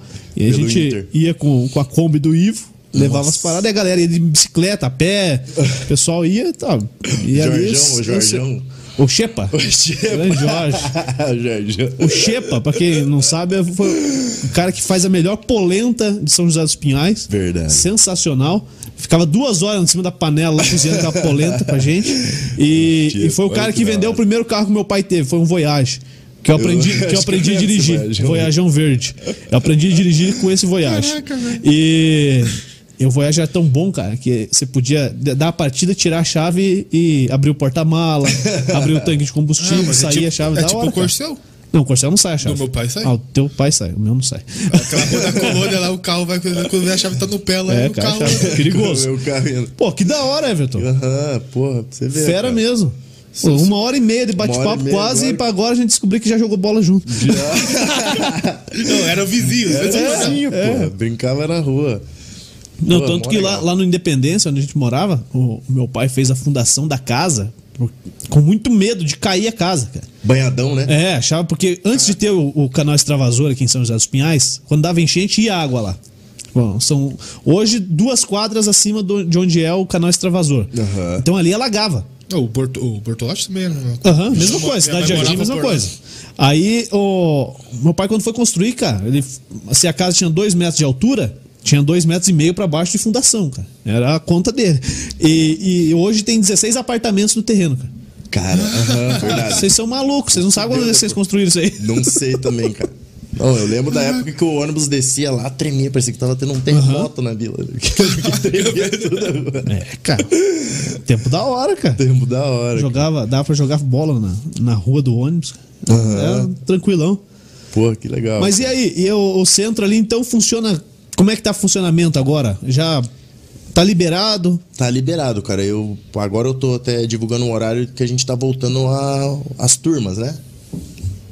Agora não Você põe a galera pra correr na rua lá, virar pneu, cara. O, o Fabrício põe mesmo. O Fabrício Cossenza é o bichão, é, é monstro. É meu preparador físico, né? Uhum. Gente- ele sempre foi meu preparador, preparador físico, a gente trabalha junto há mais de oito anos já, né? E daí faz dois anos que eu tô junto com ele ali. Antes eu tinha minha, minha, minha academia sozinho, aí acabei fechando e a gente Juntou as forças ali. juntamos ali. Eu tô na parte de cima lá com a, com a parte de luta e agora que a gente tá montando as turmas novamente. Do Uhum. boxe, do Muay Thai, do Jiu-Jitsu. E tá sendo bem legal, assim. A gente passou uns tempos bem difíceis Lógico aí que foi, nessa cara. Pra quem pandemia, foi cara. fácil? Não, não tem, né, cara? É. A gente, pô, ficou mais de seis meses fechado, depois abriu, fechou de novo, abriu, fechou de Se novo. reinventou. Reinventou. E ainda bem que a gente conseguiu permanecer de pé, né? Uhum. E agora eu tenho certeza que a gente vai dar uma alavancada legal aí. Tem aparecido novos alunos, né? Voltando ao turma, o, o Cross lá tem vários horários também pra galera que quer buscar o crossfit, se fortalecer. E agora a parte de luta também tá. tá Então, bombando e aí, e aí volta aquilo lá que eu tinha perguntado. É, uma vez na semana já tá bom, tipo, não é o ideal. Quantas vezes pra- na semana é o bacana do cara praticar um, um esporte? O que, que, que, que você tem visto com, com a galera? Cara, no mínimo eu indico duas vezes por semana você Duas vezes. ter uma O quê? atividade. Duas horinhas? regular. Uma horinha, duas horinhas? Uma horinha, cara. Uma horinha. Ou o que eu, que eu falo às vezes aluno, cara, se você tiver meia hora por dia, se você dedicar a fazer alguma coisa, essa meia hora já vai ser melhor que nada. Lógico. Pra você. E já vai fazer uma diferença tremenda, né? É, pro, pro, pro boxe a gente tem duas vezes por semana. Na terça e quinta a gente faz a prática do boxe. Mas a semana inteira tem na grade de horário lá, o Muay Thai, segunda, quarta e sexta, o Jiu-Jitsu, segunda, quarta e sexta. Aí quem quer treina todo dia. Eu tenho várias pessoas que treinam Muay Thai, Jiu-Jitsu, boxe, cada um num dia. E, E, vai e é lá tipo treina uma academia, cross. você paga pra, pra ir lá ou você paga por modalidade? Faz um combo e tal. A gente tem os planos de combo ou, ou só Ou por modalidade. modalidade mesmo, né? A gente tem os combos lá, o cross, mais lutas também. Tem várias opções lá pra, Uhum. pra quem quer, quer treinar e conhecer. E horário? A gente tem horário a partir das 6 da manhã até agora 10 da noite, né? Acaba o, o último, último horário treino. 10 da noite. aham. Massa, né? Aí, Dona. fácil.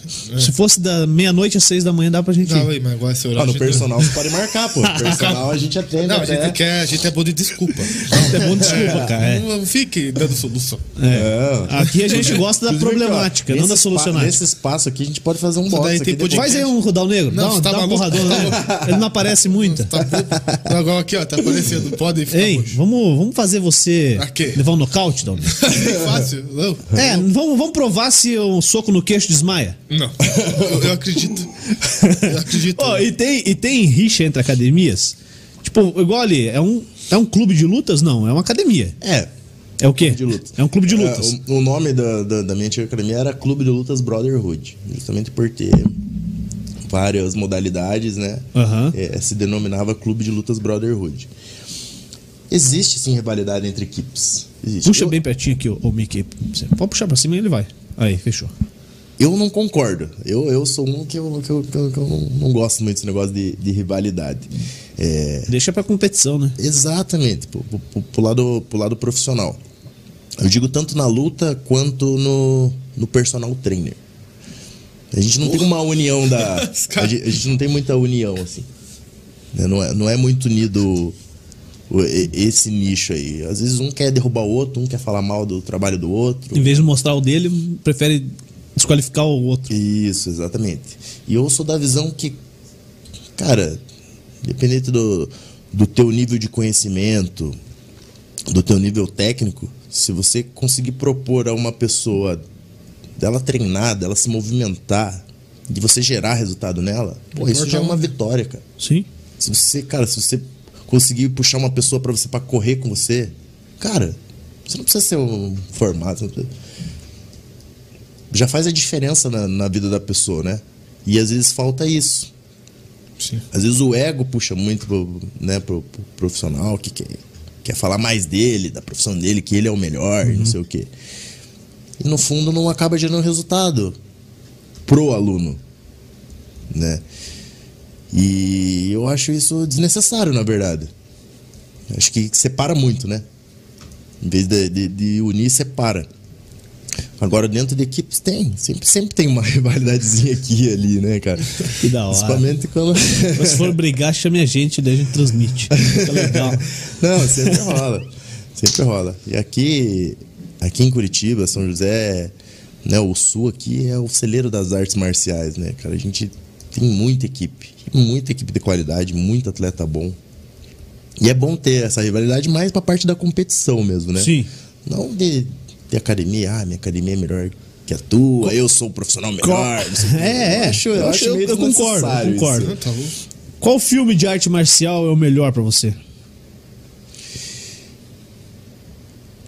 Cara, eu tenho um filme Karate que eu assisti. Você chega à academia dele, lá, tira casaco, bota. Deixa eu lembrar aqui. Um filme que eu assisti, cara, que eu conheci o Muay Thai, acho que é Shokiji o nome.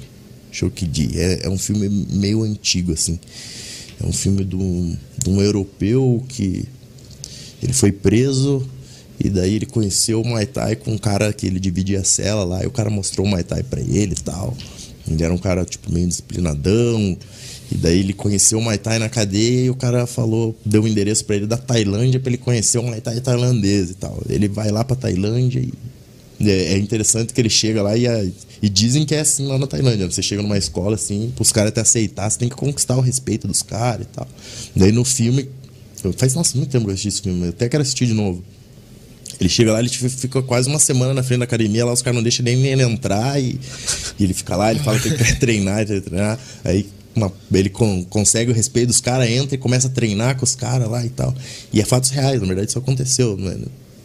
E aí ele treina, primeiro ele leva um monte, daí ele vê que é o Muay Thai verdadeiro e tal. É muito diferente mesmo? Ah, é, né? O tradicional é, é diferente, né? Hoje em dia, pra cá, a gente vê poucos profissionais trabalhando mesmo com, com o Muay Thai tradicional O raiz. mesmo, assim, o raiz mesmo, né? Até porque pra cá a gente tem o, a Shooter Box que tem um estilo próprio do, do, do Muay Thai curitibano, assim, né? Que foi conhecido lá com, com, com o Anderson, com o Wanderlei Silva. Aham. né? Inclusive, tá, tá pra responder uma mensagem nossa aí pra vir aí. Porra, Vanderlei Silva, isso, cara. Caraca, mano. Não, o bicho é, o bicho é fera. E então mu- muda um pouquinho. Então no filme ele vai lá e con- consegue lutar nos principais eventos da Tailândia lá e tal, sendo um cara de fora. E é bem bacana. Esse cara é lutador mesmo, assim. Então eu gosto do filme porque é fatos reais, não é uma coisa montada, assim, não é um cara que nunca lutou. Ele realmente lutou, já tem diversas lutas lá. Eu até esqueci o nome dele, mas o filme é Shokdi. Legal. o nome do filme. Legal, fica a dica pra bem- galera. Bem legal. Aí depois disso veio Ong Back, né? Não sei se você lembra. Não, não é minha época esse não, do, velho. do cara do Muay Thai. Tá louco, velho. Mas da, da parte de luta é, é esse filme que eu acho legal, assim. E qual a luta que mais te marcou que você assistiu? Pode ser no UFC mesmo. A melhor luta de todas pra você. Cara, uma luta que eu gostei, que eu sempre quando eu vejo eu fico impressionado, foi a própria luta do, do Vandy. Eu não lembro o nome do, do americano lá, só que sei que era um americano que era, que era soldado, o cara muito forte. Até o Vandy fala da, da história da luta lá que, nossa, rolou uns três knockdown. Os caras trocando francamente mesmo, aí o Vandy caía, levantava, ia lá, dava um soco, o outro levantava, e os caras francamente trocando porrada e acho que se não me engano teve uns três ou quatro knockdowns durante a luta, assim, de um cair já levantar, e de um cair já Bora. levantar. Aí acho que no terceiro round o Vandy encaixa a mão lá e o cara cai lá, assim. Mas acho que até o Vandy fala que foi uma das lutas mais difíceis que ele, que ele teve, assim. E Aquela como valoriza, né? Luta difícil também- valoriza cara, os caras. o, o Vandy é, é foda. A luta dele contra o Quinton Jackson lá, o Rampage, Rampage Jackson, que era no, no Pride ainda lá de, de ringue de corda, né? Aham. Que ele nocauteia ele com umas joelhadas lá e ele cai assim. Não sei se você já lembra dessa luta. Vou, vou rever. não lembro Cara, foi- tudo, não. Essa foi, foi, foi sensacional, assim. Quem que é o maior lutador brasileiro pra você? Todos os tempos. Cara. Pesada, boa, né? boa pergunta, cara. É, não existe pergunta ruim. o problema é quem pergunta, quem responde, velho. Maior lutador brasileiro, cara. De todas as modalidades. É, do UFC. Do MMA. UFC. MMA. Ah, o Anderson, né, cara? O Anderson O Silva. Anderson, né? O Anderson, além de ser né, nosso conterrâneo. O bicho que é fera, né? Ah, vai, vai. é, vai sonora. Ele tá, ele tá onde bicho agora? é Ele foi pro boxe, né, cara? É, ele fez a última luta dele, ele fez uma luta de boxe no México. Agora, não sei se ele vai pro kickbox, mas ele vai. Ele, ele vai fazer o UFC, mas por modalidade, será? Tipo, saiu do, do, do MMA, não. Tudo vou, junto, né? vou no boxe, agora eu vou no kickbox, agora eu vou no jiu-jitsu e tal. É, eu acho. Cara, que- mas ele, ele encantou uma geração, né, cara? Ah, sim, ele foi. A maneira de, de se cara. postar em, Sim. em cima do, do, do ringue, do octógono, ele Pô, aquela. O cara lutar sem guarda, cara, eu acho que é, é a principal marca dele pra quem não entende nada de luta, Sim, entendeu? Sim, sempre chamou muita atenção Né? esse estilo cara- dele, né? O cara, vem, vem. Toma. Tal. Esquive, Pô, cara, eu queria ser ele na briga do colégio. Vem então. Acabou a luta, velho. Eu também, o cara ficava Ah, não. longe e usava a perna, Na né? Dois metros colégio de perna. no, no no Não, não estudei, não. Estudei no Afonso Pena e no Padre Antônio Vieira. Ah, olha só. Dava pra brigar bem. Lindaura, Eu meu lembro, irmão, estudou- não, não, não era de briga, cara. No Afonso Pena era, era tenso, velho. É. Os caras.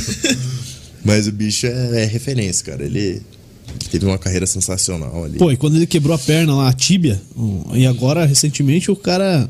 Como é que é o nome dele lá? Que, que, que ele deu o golpe. próprio dele, o Chris Weidman. É, quebrou também, né, cara? também, Pô, cara. que- Muito doido, que né? curiosidade do destino, né, cara? Culpa do Uriah Hall lá, né? Aquele, Esse que, que fez agora quebrar. o- aquele cara lá, ele já levou uns três pra UTI depois de luta. Que cara é muito duro. Você vê o cara chutou a perna dele. É, e, e aí o cara se colocou no lugar do Anderson, né? Que na época ele, ele cagou em cima, né? Falou, é, Sim. sou bom pra caralho, não sei o quê. Total, cara. Você vê. E aí agora ele pediu desculpa e tal. Tem que pedir mesmo, cara. Acabou Cara, foi, impressionante que foi idêntico, né, cara? Muito. E o filho do Anderson Silva parece que começou também a lutar. Começou. Diz que já meteu o nocaute igual o pai. Eu não vi o vídeo, Anderson- cara. Do Anderson e do Vande, né? Do Vande também? Vande também tem o, o Thor Silva. Que legal, cara. Olha o nome. Thor Silva. o moleque, eu tenho acompanhado ele na- nas redes sociais lá. Pô, é bom, né? Bom, cara. São- Ah, com certeza, é nova geração aí. Tem que ter, né, cara? A gente tá, tá com déficit, digamos assim, de, de nova. Deu uma lacuna, não foi? É. Porque assim, a gente teve o UFC muito forte, cara. Rede Globo transmitindo, Galvão Bueno transmitindo o UFC. Ah, direita, esquerda, direita. Cara, é o maior narrador de todos os tempos do Brasil foi pra narrar o UFC, cara. Ó- Olha onde chegou o UFC. Foi muito legal. e, e The Ultimate Fight e programas voltados pra isso. E aí, pô, cria-se o combate, o canal Combate. E parece que restringiu, né, a Parou, parada. cara. Tipo, deu uma. Um, retraiu um pouco. Não é todo mundo mais que acompanha, igual era uma época. Sim. Uma época todo mundo sabia, todo mundo ficava até de madrugada pra ver a luta. Aham. E aí nichou. Tipo, você acompanha, tenho certeza que você acompanha as lutas. A galera do meio acompanha. Mas pra gente que tá de fora, é mais difícil. É mais difícil, cara. E isso é ruim, na verdade, pro esporte. Sim. Isso é ruim. Nessa época aí, pô, todo mundo queria até as academias e treinar e tal. Agora, eu não tenho conhecimento de o porquê eles não deram continuidade. Por exemplo, no, no Ultimate Fight lá, né? Colocar os caras lá pra, Pô, e vendia, pra fazer o né? reality lá É. e tal. Porra, era show de bola, cara. Muito legal. É, propriamente evento, cara. Evento. Podia ter mais UFC aqui. Eu não sei se tem alguma coisa por trás do governo que, tem que liberar ou se falta investimento pra chegar e comprar a marca e Eu- colocar eu, de eu novo, acho né? Que, eu acho que é alguém que venda isso, alguém que tome a frente disso aí, sabe? Porque Porque o governo tem tende a liberar, cara. O governo quer. São José dos Pinhais é, é referência na região pra todas as modalidades, cara. Você lutou aqui, é, os im- Imortais, várias, mais de um teve aqui.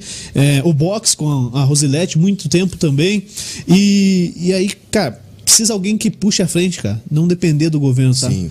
O cara que fala, não, vamos levar pra lá e vai na parceria. Chega aqui, ó, secretário, vamos fazer aqui? Vamos. É. Ó, vamos fazer em outro lugar? Vamos, sabe? Mas é uma puta responsabilidade, né, cara? Ah, bastante. É. Com certeza. Você tem que trazer chancelas, tem que trazer negócio grande, pô. TV, Sim. TV grande, coisa legal, parruda mesmo, né? O, o próprio organizador do Imortal, eu tenho certeza que ele quer vir trazer mais eventos pra cá. Agora eu não sei se, se ele não, não tinha conseguido mais fechar parceria e, e fazer eventos, né? Porque o Imortal também era uma coisa que movimentava muito aqui. Quem que era, você lembra? esporte. É o Stefano Sartori. Ah, foi o que veio aqui, pô. Veio aqui com Ah, o Adriano. Aham, o Stefano veio aqui. Então, ele que promoveu todos os Imortais, o Circuito Talent também, Aham. antes do Imortal. E, cara, isso na época movimentava muito, cara. Tantas academias, os atletas. Lógico, pô, né? porque, cara, você traz lá lutas principais, uma, duas lutas grandes, e o resto você traz a galera daqui, da região. É, eu mesmo entrava como representante da cidade. É. né? Você me colocou nos quatro eventos ali como representante da cidade. Pra mim foi show de bola. Consegui duas vitórias e duas derrotas nos quatro eventos que eu lutei. assim. Faltou mais um, então, pra... Faltou. Faltou. Você pensa em lutar profissionalmente ainda? Sim, Tem, sim, sim, e sim. tem algum planejamento já? Já, o ano Pra passado quando? já era pra mim ter voltado a lutar em, novembro do ano passado. Eu já tava, Onde que tinha era? feito Onde a ser? preparação. Essa luta ia ser no. ia ser em Curitiba, não ia ser aqui em São José. Ia- E que evento que era? era o Cidade da Luta. E eu tava com uma luta marcada também no Mactube Fight, que é um evento que eles fazem ali em, em Curitiba. Ah, em novembro eu não lutei porque o meu adversário se machucou. Um- uma semana antes, machucou o ombro. Nossa, eu tava louco já pra lutar, já tava no peso, já tava preparado. Essa luta eu ia fazer no meia-meia, pra você ter uma ideia. Eu já tava com a cara de nóia já. já tava. Chapado já. Ah, não, não, eu, eu fico totalmente diferente. Putz, desse aí deve ser um. Pô, o cara se prepara, vai. Tá certo que você machucou, mas, pô. Não, foi tenso, é, pra essa luta. Porque gerei toda aquela expectativa, não, vou voltar a lutar e tal. Fera, primeira tal, ainda, né? porra. Aham. E daí caiu, aí foi, foi, foi meio chato. Daí, em fevereiro desse ano eu tava programado pra outro evento, que era esse MacTube, e aí nesse foi eu que acabei me lesionando um pouco antes da luta. Pau que dá em Chico dá em Francisco. aí fui eu que me lesionei. Agora eu tô já no final da, da recuperação, já tô voltando a treinar em alto nível e esse ano ainda eu pretendo fazer no mínimo uma luta, voltar profissionalmente a lutar MMA. E quando você vai lutar, é, tipo, mesmo que você perca, é profissionalmente, você recebe uma grana? Sim. Não, Tem, é- tem um valor por, por- por subir lá e tem um Isso. valor por ganhar. Isso, exatamente. Depende do evento, paga às vezes o dobro que você ganhou ou você fecha o teu cachê, né? Aham. O cachê ali, você ganhando ou perdendo, você recebe o teu cachê. Ué, é fundamental, né? Isso. Porém, a gente aqui, amador, aqui, sem muita valorização, muitas das vezes a gente tem que fazer o trabalho de vender o ingresso. Porra. A gente tem que trabalhar para receber. Vamos lá me ver e assim. tal. Pô, é, É. foda, né? E agora tudo fechado. É. Então, agora dificultou muito mais porque os eventos não são presenciais. Vender Então como, você vai ter que vender o pay-per-view, digamos, às vezes, o- que o evento vende. Então é muito difícil. É difícil. Sem falar que, cara, não é uma grana que você fala, porra. Oi, e rola luta clandestina, hein? Ah, rola, né? Rola. Os sparring é as lutas clandestinas, digamos Não, mas assim. digo assim, tipo, igual a gente vê em filme lá. Galera se fechar num lugar e pautorar, Cara, eu. e nego apostando dinheiro- aqui. Pô, cara, se existe, eu nunca participei, não, não sei. Deve ser uma coisa muito fechada. deve ser, deve, Eu, já, ser igual eu, eu falo que eu, já, eu, já, eu falo que eu já tive até uma ideia de fazer um negócio desse. não, não, não, na verdade, é uma coisa clandestina, né? Eu, Aham. eu, esses dias eu tive uma ideia de fazer um sparring mo- monetizado, digamos assim, né? Sparring money. E marcar um dia ali e convidar. Quer fazer um sparring, fazer um treino mais pesado e, né? E ver qual- Casear um ali e ver. Eu tive, tive essa ideia aí. Vamos ver se, se mais pra frente, a hora que a gente puder aglomerar bastante aí, a gente fazer uma parada assim. Até num parque alguma coisa legal, né? Mas, pra, claro, pra quem já treina É, porque quem sabe o que vai fazer, né? pra quem sabe o que vai fazer. Vai entrar lá exatamente. porque tá devendo até as calças, tem que ganhar né? grana. E quer, e quer ganhar grana. Mas eu já, já tive essa ideia, assim. Cara, é, porque é curioso, né? Eu, eu vejo de filme, cara. Sim. Que eu conheço. Mas Que é com nada. certeza deve ter. Entendeu? Com certeza deve ter, cara. É, deve ter, cara. É igual o jogo do bicho também. Na lotérica tá louco do pra lado. conhecer o bicheiro, Eu quero trazer um bicheiro aqui, cara. Sabe? Ia ser legal. Nem o cara fica mascarado ali. A gente muda a voz. E... Estamos entrevistando o Mr. M do bicho e tal. Batendo um papo e tal. Ah, cara, lá depois de uma hora o cara entrega como é que faz e tal. Ah, entrega, né? Você quer o bicheiro ou você quer o cara que vê no jogo de bicho? Não, quero bicheiro, o que manda. Patrão, o que paga, patrão. cara. E os caras dizem que pagam certinho, cara. Pago. Paga, paga. Hoje em dia tá mais Gira, modernizado esse negócio de bicho, né? Os caras fazem até no o- aplicativo, Até cara. o. Ô, louco. É, tem. É. No futebol, Mas né? vocês estão sabendo? O bet, os negócios lá. Vocês estão sabendo, hein? Cara, eu nunca joguei no bicho, cara. Eu vou, eu vou jogar, cara. Vou jogar. Talvez. Talvez. É. Pra brincar, ver se eu acerto. é, mas faz jogar na, no bet 70 lá, apostar no Também dá. futebol. É. Não, prefiro jogar no bicho, que o futebol eu não confio. no bicho você confia. É só, bicho confia. só 24 bichos, né? 25, 24 bichos. Sei já- lá. Eu não sei nada de bicho. Então tá bom. Mas o 24 você sabe o que é. É, mas mudou, né, cara? É Mudou. o né? 11 agora, né? É o 11. Aí. E um atrás do outro. Viu? Mas se você não quer, não quer precisar jogar no bicho, não quer depender da sorte, cara. Caraca, você é boy. Acho que eu sou. Cara. Caralho. Eu vendo mesmo, cara. Aqui, ó, não é o símbolo do Goiás que tá aqui na tela, é o símbolo do Guilherme Grossi. Guilherme Gross. Planejamento financeiro. Você já tem, inclusive, né? Já, com certeza, cara. Extremamente. e eu digo mais, cara, extremamente importante para para quem trabalha como eu, por exemplo, autônomo, autônomo, né, atleta. Cara, eu achei sensacional. Depois conversei com ele, Explicou via, todo- vi as tudo como vantagens, funciona. Explicou tudo. Eu falei, cara, isso aqui é o que faltava, né, cara? Aham. Principalmente para mim que sou atleta, que trabalho como autônomo, que tô correndo risco aí treinando, de, porra, sofrer uma lesão, Sim. machucar, Apanhando. apanhando. Eu achei sensacional e, E na até, hora e até pra você fazer sparring também, cara. Você tá Sim, mais não, sossegado. agora eu tô tranquilo. Pode ir. Agora eu tô tranquilo. Pra quem não sabe o que a gente tá falando, pensa cara, dele. é uma ferramenta da MetLife, inclusive tá agora na tela aqui, ó. É, o Guilherme Grossi, ele te apresenta toda essa ferramenta, além de é, é um seguro completo pra você, pra sua família. Né? Se você morrer por acaso, é, ou não sendo por acaso, sendo de alguma coisa realmente que não é por acaso, você morrer, você vai deixar alguma coisa pra tua família. Você pode deixar desde os estudos pros seus filhos, é, um seguro de vida pra tua esposa, não vai pôr amante na parada, né? É, senão ferrou. Ou pra alguém que você queira, se quiser pôr amante, também põe, nada. É teu, você vai estar morto, você não vai se incomodar mais. Ou- lutam. Só não dá pra fracionar a parada, eu acho. Ou dá. Ele vai te explicar. E aí. Se acontecer alguma coisa com você em vida, precisar ficar internado, precisar é, de alguma cirurgia, os caras vão lá e te ajudam financeiramente. Não é te ajudam, não. Eles fazem o que você contratou, entendeu? É simples.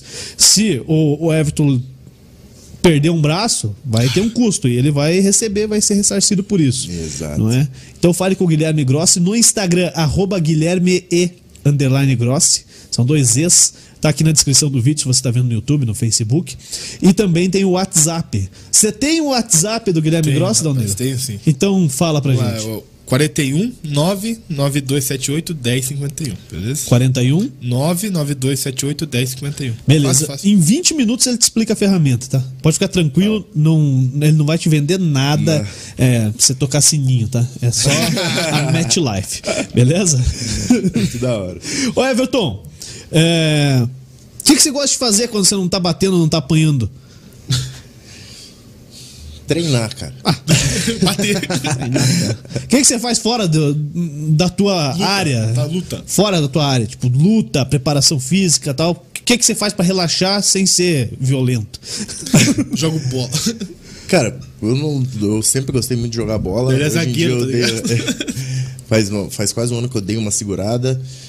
Justamente porque é arriscado pra mim Uhum. o futebol. Futebol eu falo que é mais violento dos esportes aí. O cara Pode parecer. Pode- Mas o pode- cara, o pode- cara tá ali pra distrair, tá distraído, o cara dá uma chegada, você É. se ferrou, velho. Exatamente, cara. O futebol é, é- é excelente pra jogar, mas quem joga às vezes é meio Desleal. desleal, essa é palavra, digamos assim. Então, corre muito risco de se machucar. Eu já, inclusive, já me, me machuquei. Eu já tive lesão no joelho, jogando bola de, de brincadeira. Então faz quase um ano que eu não jogo. Até tem o time nosso lá da, da Piazada que jogam todo sábado. Eu, às vezes eu vou lá assistir, brincar de técnico, mas, mas não participo mais. Mas, cara, eu gosto de pedalar, é, andar de long.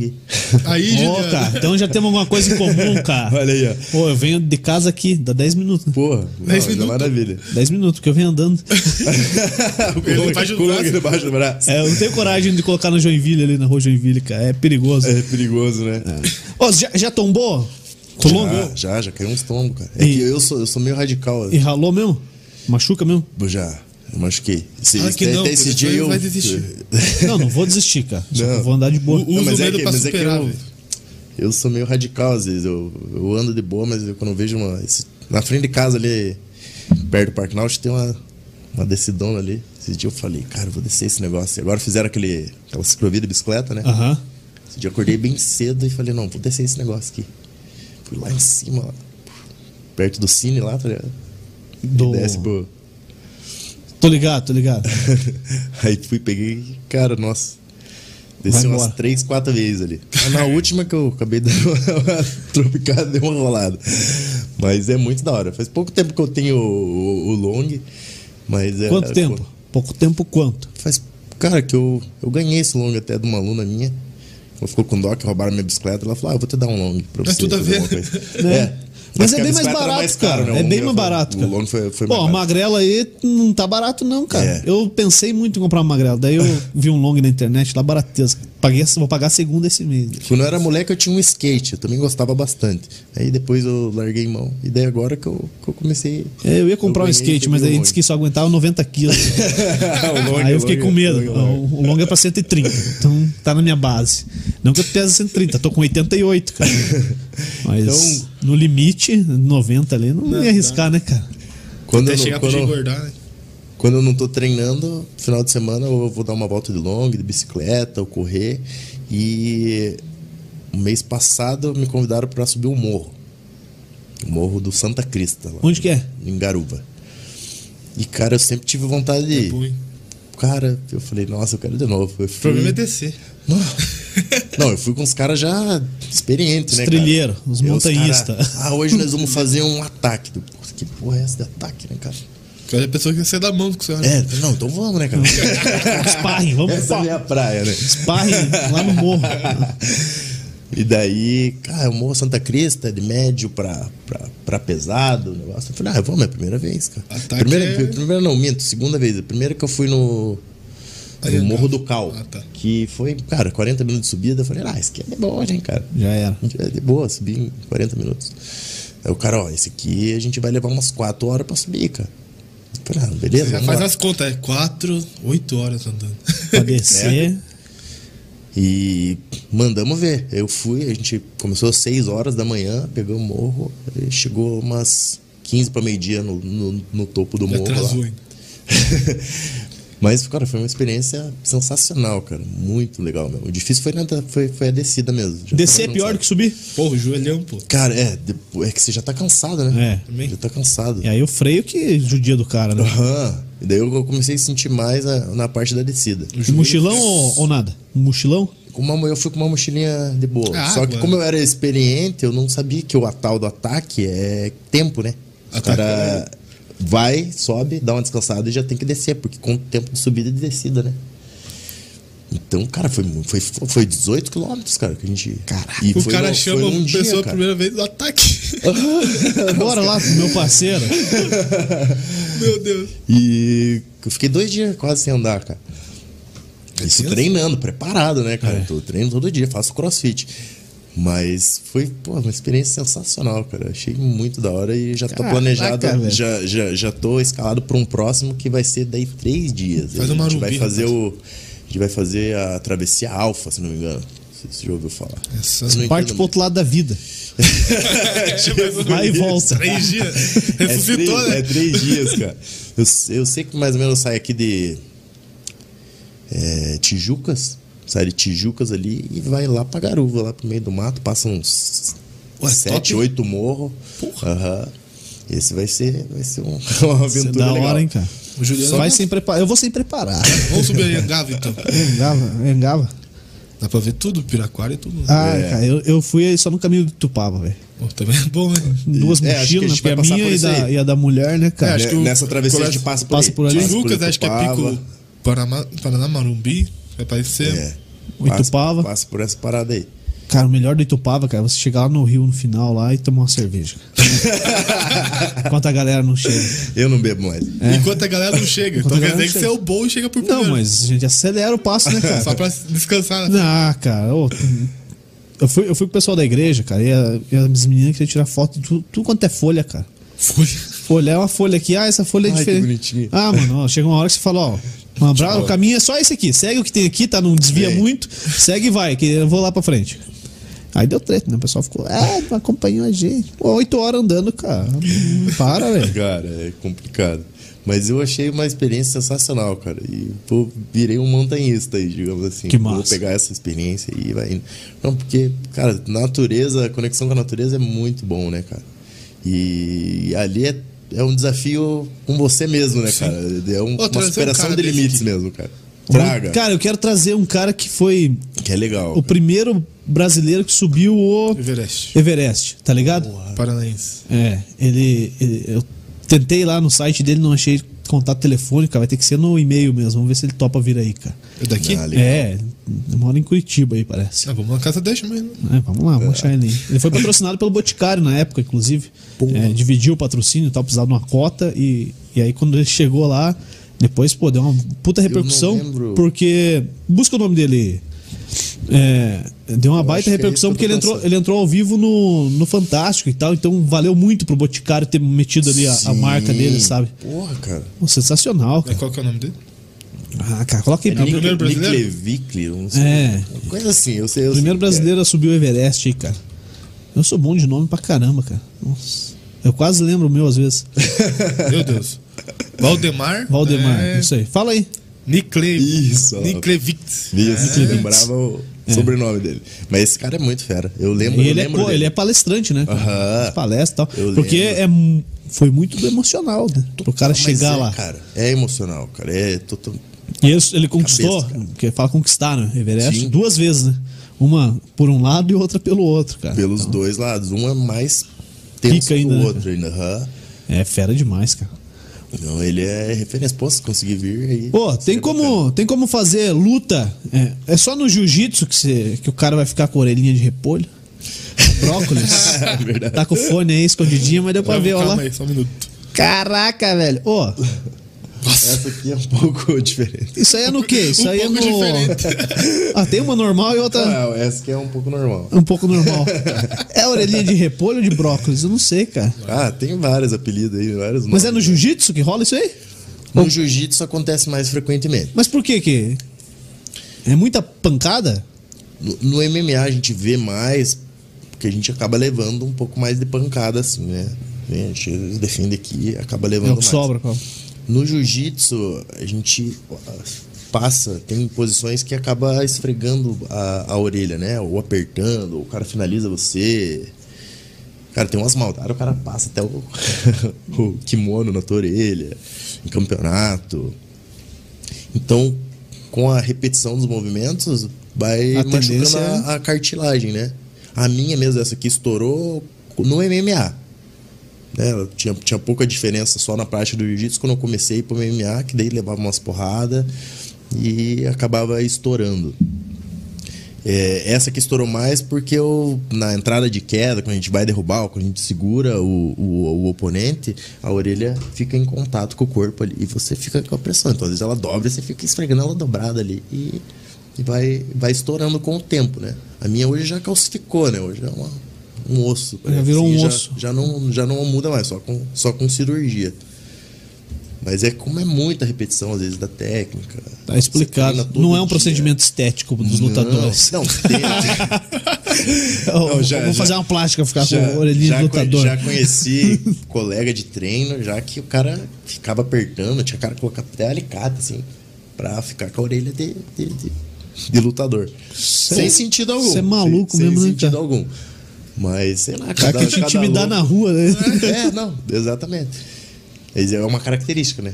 Mas geralmente o cara já é grande, o cara quer ter mais da orelha, tá louco? Pô, se, se você, tipo, tretar, ver, tretar com o. Dal Negro na rua e moer ele no É. cacete, você vai Ih, preso? Tá louco? Sim. Porque você Quem tem disse uma que vai me arma... bater, velho? Ah, Ah, você vai é. correr?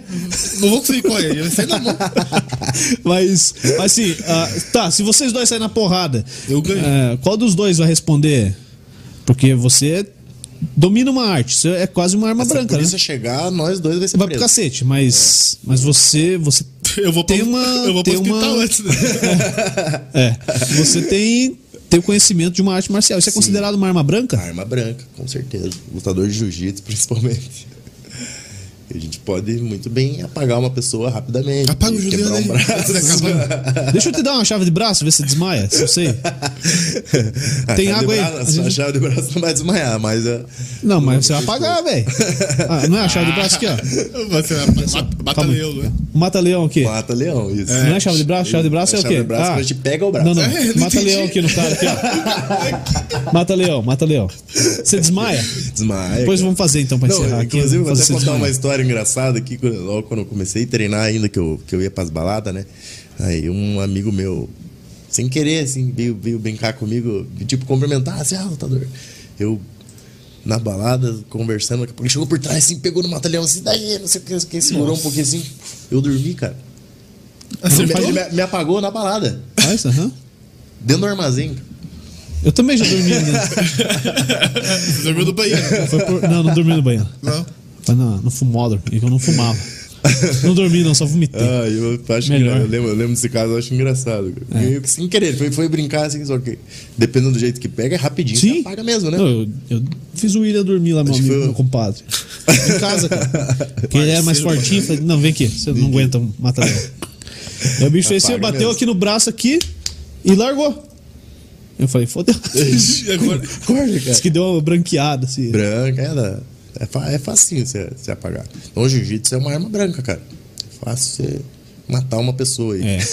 É verdade, você, tem, você tem um conhecimento bem, bem sério mesmo na- nas mãos. Por isso a importância de você já, como professor, Deixar claro pro cara, né? deixar claro, né? E você ensinar e, e padronizar o, o teu aluno a saber que ele não pode usar isso. Ele pode ser usado como defesa pessoal. Pode, pode ser usado. Deve. como- Deve, deve. Inclusive, eu lembrei de outro caso aqui num churrasco do futebol, dos amigos do futebol que eu falei. Os caras brigam. E Nessa época eu ainda bebia, mas eu não tava bêbado, né? E os caras tudo bêbado no futebol, não sei o que, daqui a pouco brigaram. Entre a eles. discutir entre eles, não sei o que. Um amigo foi lá e pegou uma faca, cara. E ia pra cima do, do cara, sei o que, não sei o que. Daí eu pô, já agi rapidamente, né? Já fui. Peguei ele no mata-leão, tirei a faca dele. E ele, não, não sei o que, eu vou matar o cara. Só que o cara para. vou ter que fazer você dormir. É, né? E coloquei ele pra dormir um pouquinho, dormir um pouquinho. Você avisou ainda. Eu avisei. Você vai dormir, tá? Acordou. Ah, não sei o que, não sei o que, sei o que. Cara, para. Você Vai dormir de novo, velho. É que dormiu. Aí, Acontece. na, na segunda vez ele, já, já ficou mais calmo. Mas também, no terceiro, o cara não voltava mais. Ai, ai. Depois Pô. o cara falou, porra, cara, ainda bem que. Ainda bem que você me apagou. me segurou, cara, porque entra no lado do estado emocional, descontrole emocional, né? Eu já gosto É, o cara tem que provar que ele faz mesmo, né? O cara puxar uma faca aí, se o outro for mais louco, falar. Me dá uma facada aí, quero ver se tem coragem. aí Cara, ferrou, é. cara. Aí, aí ferrou, cara. Cara, é óbvio. e, e lidando com álcool, por exemplo, Não é. descontrole emocional, descontrole emocional mais o álcool, cara, é uma Combinação uma, do uma combinação do, do capeta, exatamente, cara, porque a pessoa entra no estado de, de luta e fuga, onde ela tá no inconsciente, né? Então ela, ela age por impulso, né? Então muitas das coisas que acontecem ligado a álcool, a pessoa é, ela tá inconsciente. É, aí É. pesa. Então ela faz, mas depois ela vai se arrepender do que fez, né? Com certeza. É, Se o cara fizer uma cagada, ele vai pagar o resto da vida, cara. Paga, paga. Ele é uma pessoa de bem, cara. Um Trabalhador, no momento de descontração, acaba, acaba sim, perdendo a vida, cara. Perdendo a Né? vida. E, e digo, ó, o cara mata o outro ou tenta matar, o cara vai pra cadeia. cara. Sim. Ele vai, ele vai responder, porque ele é uma pessoa Vai. de bem. E aí, velho, o cara vai viver o que ele jamais imaginou viver. Porra, com certeza. cara. Entendeu? Não vale a pena. Entrando nesse, nesse assunto novamente, por isso que hoje eu passo a importância da pessoa ter inteligência emocional e ter o autocontrole, o autoconhecimento, né? Uhum. Porque, pô, todos nós aqui já passou por situações de, de ira, de raiva, por exemplo, e, e depois parou pra pensar, pô, mas por que, que eu agi dessa maneira? Por que, que eu fiquei estressado? Por que, que eu fiquei nervoso? Né? O, o trânsito é uma, é, um- é uma situação que a gente vê muito, né? Uhum. Estresse, porra, de pico de estresse, de explodir e de você ter atitudes que você fala, pô, mas esse não sou eu. Por que, que eu tomei esse tipo de atitude? Por que, e- eu e fiz é, isso? E é uma baita de uma, de uma verdade, porque pô, eu, eu nunca fui estourado no trânsito, sim. Mas de um tempo pra cá eu fiquei mais sossegado ainda, cara. Pô, às vezes faço uma cagada, todo mundo faz, cara. Sim. O cara buzina, eu. Um abraço. Obrigado. Desculpa, fui eu. Fui eu, foi mal, parceiro. Não- Às vezes nem sou eu, cara. O cara que tá ali no celular, tá. Desculpa, segue aí, vai, entra aí e tal. Mano, na hora que o cara consegue ter essa sacada, velho, Cara, muda. vale muito mais a pena você poder chegar em casa, cara. Com certeza. Ah, Com pô, eu vou certeza. levar pra. Vou atrás do cara, velho. Atrás do cara pra É. quê, velho? Sabe quem é o cara? Sim. Pô, a gente teve recentemente aqui em Curitiba, cara. O cara. O cara tava no celular, não arrancou no trânsito na hora certa, e o de trás deu a buzinadinha. Aí o que o cara fez? Saiu e deixou o outro passar. A hora que o outro passou, ele começou a dar tiro, cara. Caralho. Você tá louco, cara? Ó, a noção, o cara é ex-militar e foi atrás do cara. Saiu, o cara teve que entrar na contramão, fugindo. Câmeras de segurança flagraram tudo. O cara foi preso, velho. E se mata o pai de família ali, cara? Imagine. Porque o cara buzinou pra você acordar. Vai se ferrar, cara. É. Não, loucura, loucura. É, outra, outra coisa que você falou é, do autocontrole. Eu também recentemente passei. Os caras me enchendo o saco aí, que eu fiquei puto uns, um dia, dois dias. Eu falei, cara, por que eu tô me estressando com esse Zé Ruela, cara? Aham. Ah, tchau, deixa quieto.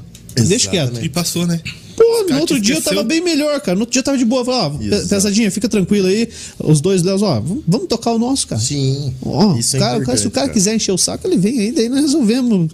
Vamos chamar um cara pro debate, vamos pro pau. Mas, pá, problema seu, velho. Você é louco, eu não vou bater palma pra louco dançar. Não. Mas você não- vê quanto é importante você identificar isso e não absorver, né? Uhum. Porque eh, acaba atrapalhando até outras situações Lógico. tua por estresse de outra pessoa. Se Lógico. você absorve aquilo ali, cara, o prejudiciado é muito Isso, mais mas- você do que propriamente Isso que eu o falei, cara, que né, falei cara? pro jogo, o cara quer a tua atenção. Sim. Abandonou, já era. Lógico. Ignora. Ficar dando palanque pra otário. Já. Ignora. Que vai chupar um canavial de rola. Mas é verdade, cara. Simples. Ô, ô Everton, fala aí, pode falar. Esse é um dos conselhos principais que eu dou para meus Chupar o alunos. canavial de rola? Não é esse. Não, esse tem uns que merecem, né? É literal, tá? Só manda. O cara, o cara vai se quiser. Eu digo que a opinião, cara, a gente se prende e se afeta muito pela opinião das pessoas, né? Pelo que o outro acha, pelo que o outro vai falar. Eu, eu evolui muito mentalmente, emocionalmente, quando eu me desprendi de me importar com a opinião dos outros, cara. Viver a vida. Principalmente, viver a minha vida e se preocupar muito mais com a minha opinião. Por isso que eu digo que o autoconhecimento é, é a chave. Quando a gente se conhece é, e se aceita né, com as nossas limitações, com o que a gente tem, a gente para de se preocupar com a opinião das pessoas, né? Tanto se a opinião for positiva quanto negativa também. Porque às vezes a positiva você ah, se teu Se ego ilude, vai lá em cima. se ilude. Nossa, como, como é, ah, legal. Aí quando você ganha um, uma crítica, por mais que pequena que for, nossa, aquilo cresce muito, né? Então você se frustra muito mais. Então a opinião que eu digo para quem for ver, pra, né? Esquece um pouco a opinião dos outros. Se atente mais com, com, com a sua opinião, com o seu objetivo, que, que, que vai ser muito mais leve a tua vida, com certeza. Boa, agora vamos fazer umas perguntas pra você que tem vontade de dar porrada na gente. Tá? Mas não deu. Não, Vamos não, ver seu não. autoconhecimento. Esse aí vai de boa. É. Dalneiro, começa. Não, vai, pode ir. O autocontrole, Ah, o autocontrole Não, aqui é Vamos forte. testar não. teu autocontrole, vamos lá. Deixa quieto, E além né, do velho? mais, tem uma mesa aqui que eu- a, a minha corrida é mais rápida. Por isso que eu coloco a galera pro lado de lá. Sério. o problema, se for eu, o cara vem reto. Que... É. Tem uma mesa aí pro cara pular. Fique tranquilo. E você corre menos que eu, então. É mais seguro que eu, pra mim. o primeiro a chegar só, só É. precisa ser rápido, né? Você Não, precisa ser mais rápido primeiro a correr. Primeiro a sair. É, não, vai mais verdade, longe. Tem que ser mais rápido que eu, só isso. Isso. Daí- É, exatamente. É. Exatamente. E isso aí vale pra tudo, cara. Pra tudo. É. Se você vê, se a gente encontrar uma onça numa trilha dessa aí, se eu correr mais que você, eu tô tranquilo. É verdade. Porque ela vai te pegar, vai, você vai saciar ela. Vai sobrar. Vai alimentar a família toda. Everton, vamos lá então. É, é bate-bola, hein? É Show. papum. Só que eu não testei, não, é, não- não- não preparei nenhuma, entendeu? Manda. Assim que- Você viu como foi a pauta, né? O que, que a gente decorreu aqui, discutiu antes de começar, né, cara? Pô, Ah, Nada, né? Você achou que a gente ia ficar batendo papo é, quase hora- duas horas? Uma hora e cinquenta não, minutos. cara. Já tem uma hora. que- Porra, é muito rápido, cara. Daqui a Né? pouco o Hugo Everton vai pegar um. Se você não Bora. tivesse, se você não tivesse achado, se achado no esporte, na, na luta, onde você estaria hoje? É, jogo Nem rápido, viu, cara? Não, não estaria vivo. Sério? Sério. Por quê?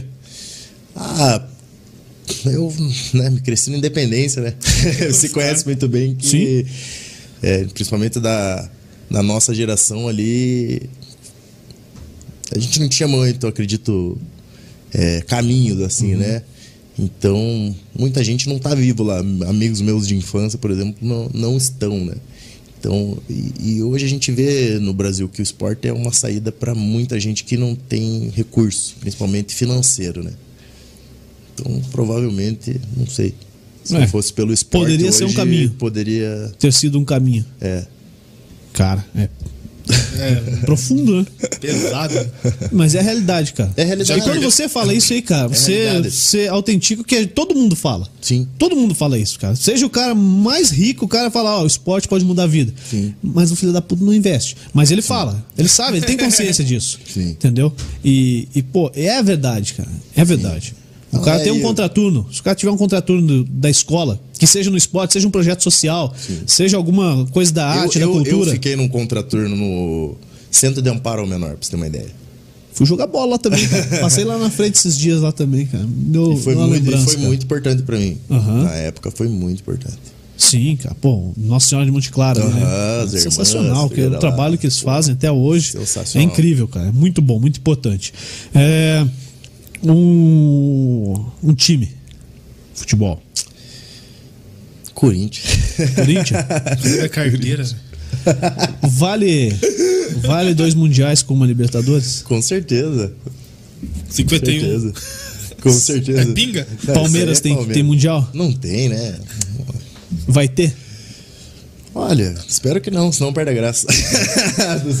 Libertadores. Ah, Nós tem. temos Atlético Mineiro, Palmeiras, Flamengo e Barcelona do Equador. Vai acabar uma piada aí. Pra quem Só que você o Barcelona- tor- vai torcer? Eu tenho acompanhado pouco futebol, cara, mas pouco que eu vi, o Atlético Mineiro tá.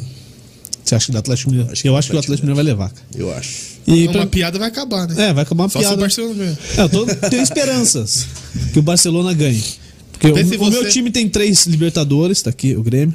Tem três Desde o Renato, Libertadores. seu ídolo, Nossa, ganhador o Libertadores Renato. Você viu quando vai ser o jogo da volta da Copa do Brasil?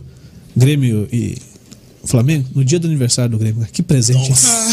Que o jogo da presente. volta? O jogo da volta, o Vai ser segundo jogo. eliminado no dia do aniversário. Não vai ser. Não, não. não. Não vai Confia. Confia. Felipão já largou Confia. a Copa do Brasil, já falou. Não. O objetivo dele é o brasileiro. Vamos ganhar o brasileiro também. Vai ganhar, vai Vai. ganhar o É brasileiro. igual o Luxemburgo. O Luxemburgo tá apontada pro céu. Ó, Confiando. eu acho que vai dar Barcelona aí, cara. Não acho, não. Eu tenho fé. Cara, se você for lá apostar. Não, pô, porque assim, ó, o Flamengo- ali, Flamengo- Se você apostar um real, velho, você. No Barcelona? Você estrutura tudo aqui, ó. Então vamos apostar. Vai, Um real, pô. Olha Não só, vamos perder um real. nada. Porque, pô, só você vai apostar. Não, vamos apostar então. É um real. Não sei. Vamos apostar dezão então. Não, aposta. Quem perder vai lá fazer um treino comigo. Mas você tá Não, louco. então não. Aí ferrou. ó, Vou apostar no, no Atlético Mineiro. vamos lá, ó, ó. O Flamengo se ganhar vai pra três. O Palmeiras se ganhar vai pra três. O Atlético Mineiro vai pra duas. E o Barcelona é de fora, cara. Então torcer pro Barcelona. Mas se não der, eu acho que o Atlético leva. Tem muita gente que vai, faz um treino e desiste. Pô, mas muita gente. Por Muita quê? gente. Cara, eu hoje tenho a consciência de que é mental, né, cara? Então, Mental. Mental. Porque pra, pra atividade física, pro exercício físico, cara, a tua própria cabeça sempre vai ter. É, como que eu posso dizer? Te sabotar. Né? Pra você. Qualquer coisa. Até pra, pra você fazer dieta, o principal sabotador é você mesmo. Pra atividade também. Então, às vezes você até vai uma aula, mas aí você vai dar aquela desculpa: ah, não, hoje eu tô meio cansado. Eu tô certo. Fala: não, não vai hoje não. Aí o cara já não vai mais mesmo. Vai Já hoje, não vai vai amanhã. hoje, vai. o melhor dia pra começar Você não para. é hoje? É hoje já, Hoje é segundo, tá quanto certo. antes. É. Tem. é, tem. Tem. Tem essa de ser muito tarde pra começar? Idade nunca pra é começar? tarde, cara. Nunca é tarde. Nunca é tarde. Inclusive, agora eu lembrei que eu já tinha pensado em falar e tava esquecendo do meu, do meu lema, né? Que eu costumo passar pra galera aí que eu tô divulgando nas minhas redes sociais e que eu já tenho alguns projetos aí envolvendo a arte marcial com a parte da terapia, né? Pretendo fazer um, um método juntando os dois, que é viva para viver mais e não para viver menos. né? Então você buscando uma saúde física, você está procurando viver mais, né? Você está prolongando a sua vida na Terra. E a saúde mental também, né? Então procurar ter atitudes que faça você viver mais, não para viver menos. Por exemplo, comer bem vai fazer você viver mais. Comer mal vai fazer você viver menos. Se ferrar. Se ferrar. Beber, mesma coisa. né? Você passa uma vida que É. você só pensa em beber, fumar, você está diminuindo a tua vida na Terra. Se você tem um equilíbrio de todas essas coisas, juntando uma atividade física, juntando um, um comportamento diferenciado, mudando o padrão que você via, você vai viver mais, certamente. Né? Tem uma que, que os caras soltam que é assim, ó. O, o cara fumou 40 anos, fumou a vida inteira, quando ele parou, ele morreu. Então a gente devia ter que continuar fumando. Porra, cara, ó, a máxima, né, cara? 40 anos. Se eu não tivesse fumado nenhum dia, certamente ele não tinha morrido naquela Certamente, época. Certamente. Então, nunca é tarde, cara. Nunca é tarde pra começar, cara. Como é que te acha nas redes sociais, Everton? Everton Personal Fight no Instagram. Tá aqui na- na Everton descrição também do vídeo. Júnior. Isso aí. Me de acha lá no. Instagram, me siga lá. Tem, tem uns conteúdos legais ali de Tem treino. pouco seguidor, coitado. Eu consegui um pouquinho, um pouco de seguidores aí. Tô esperando mais a galera. Show, que Me massa. siga lá.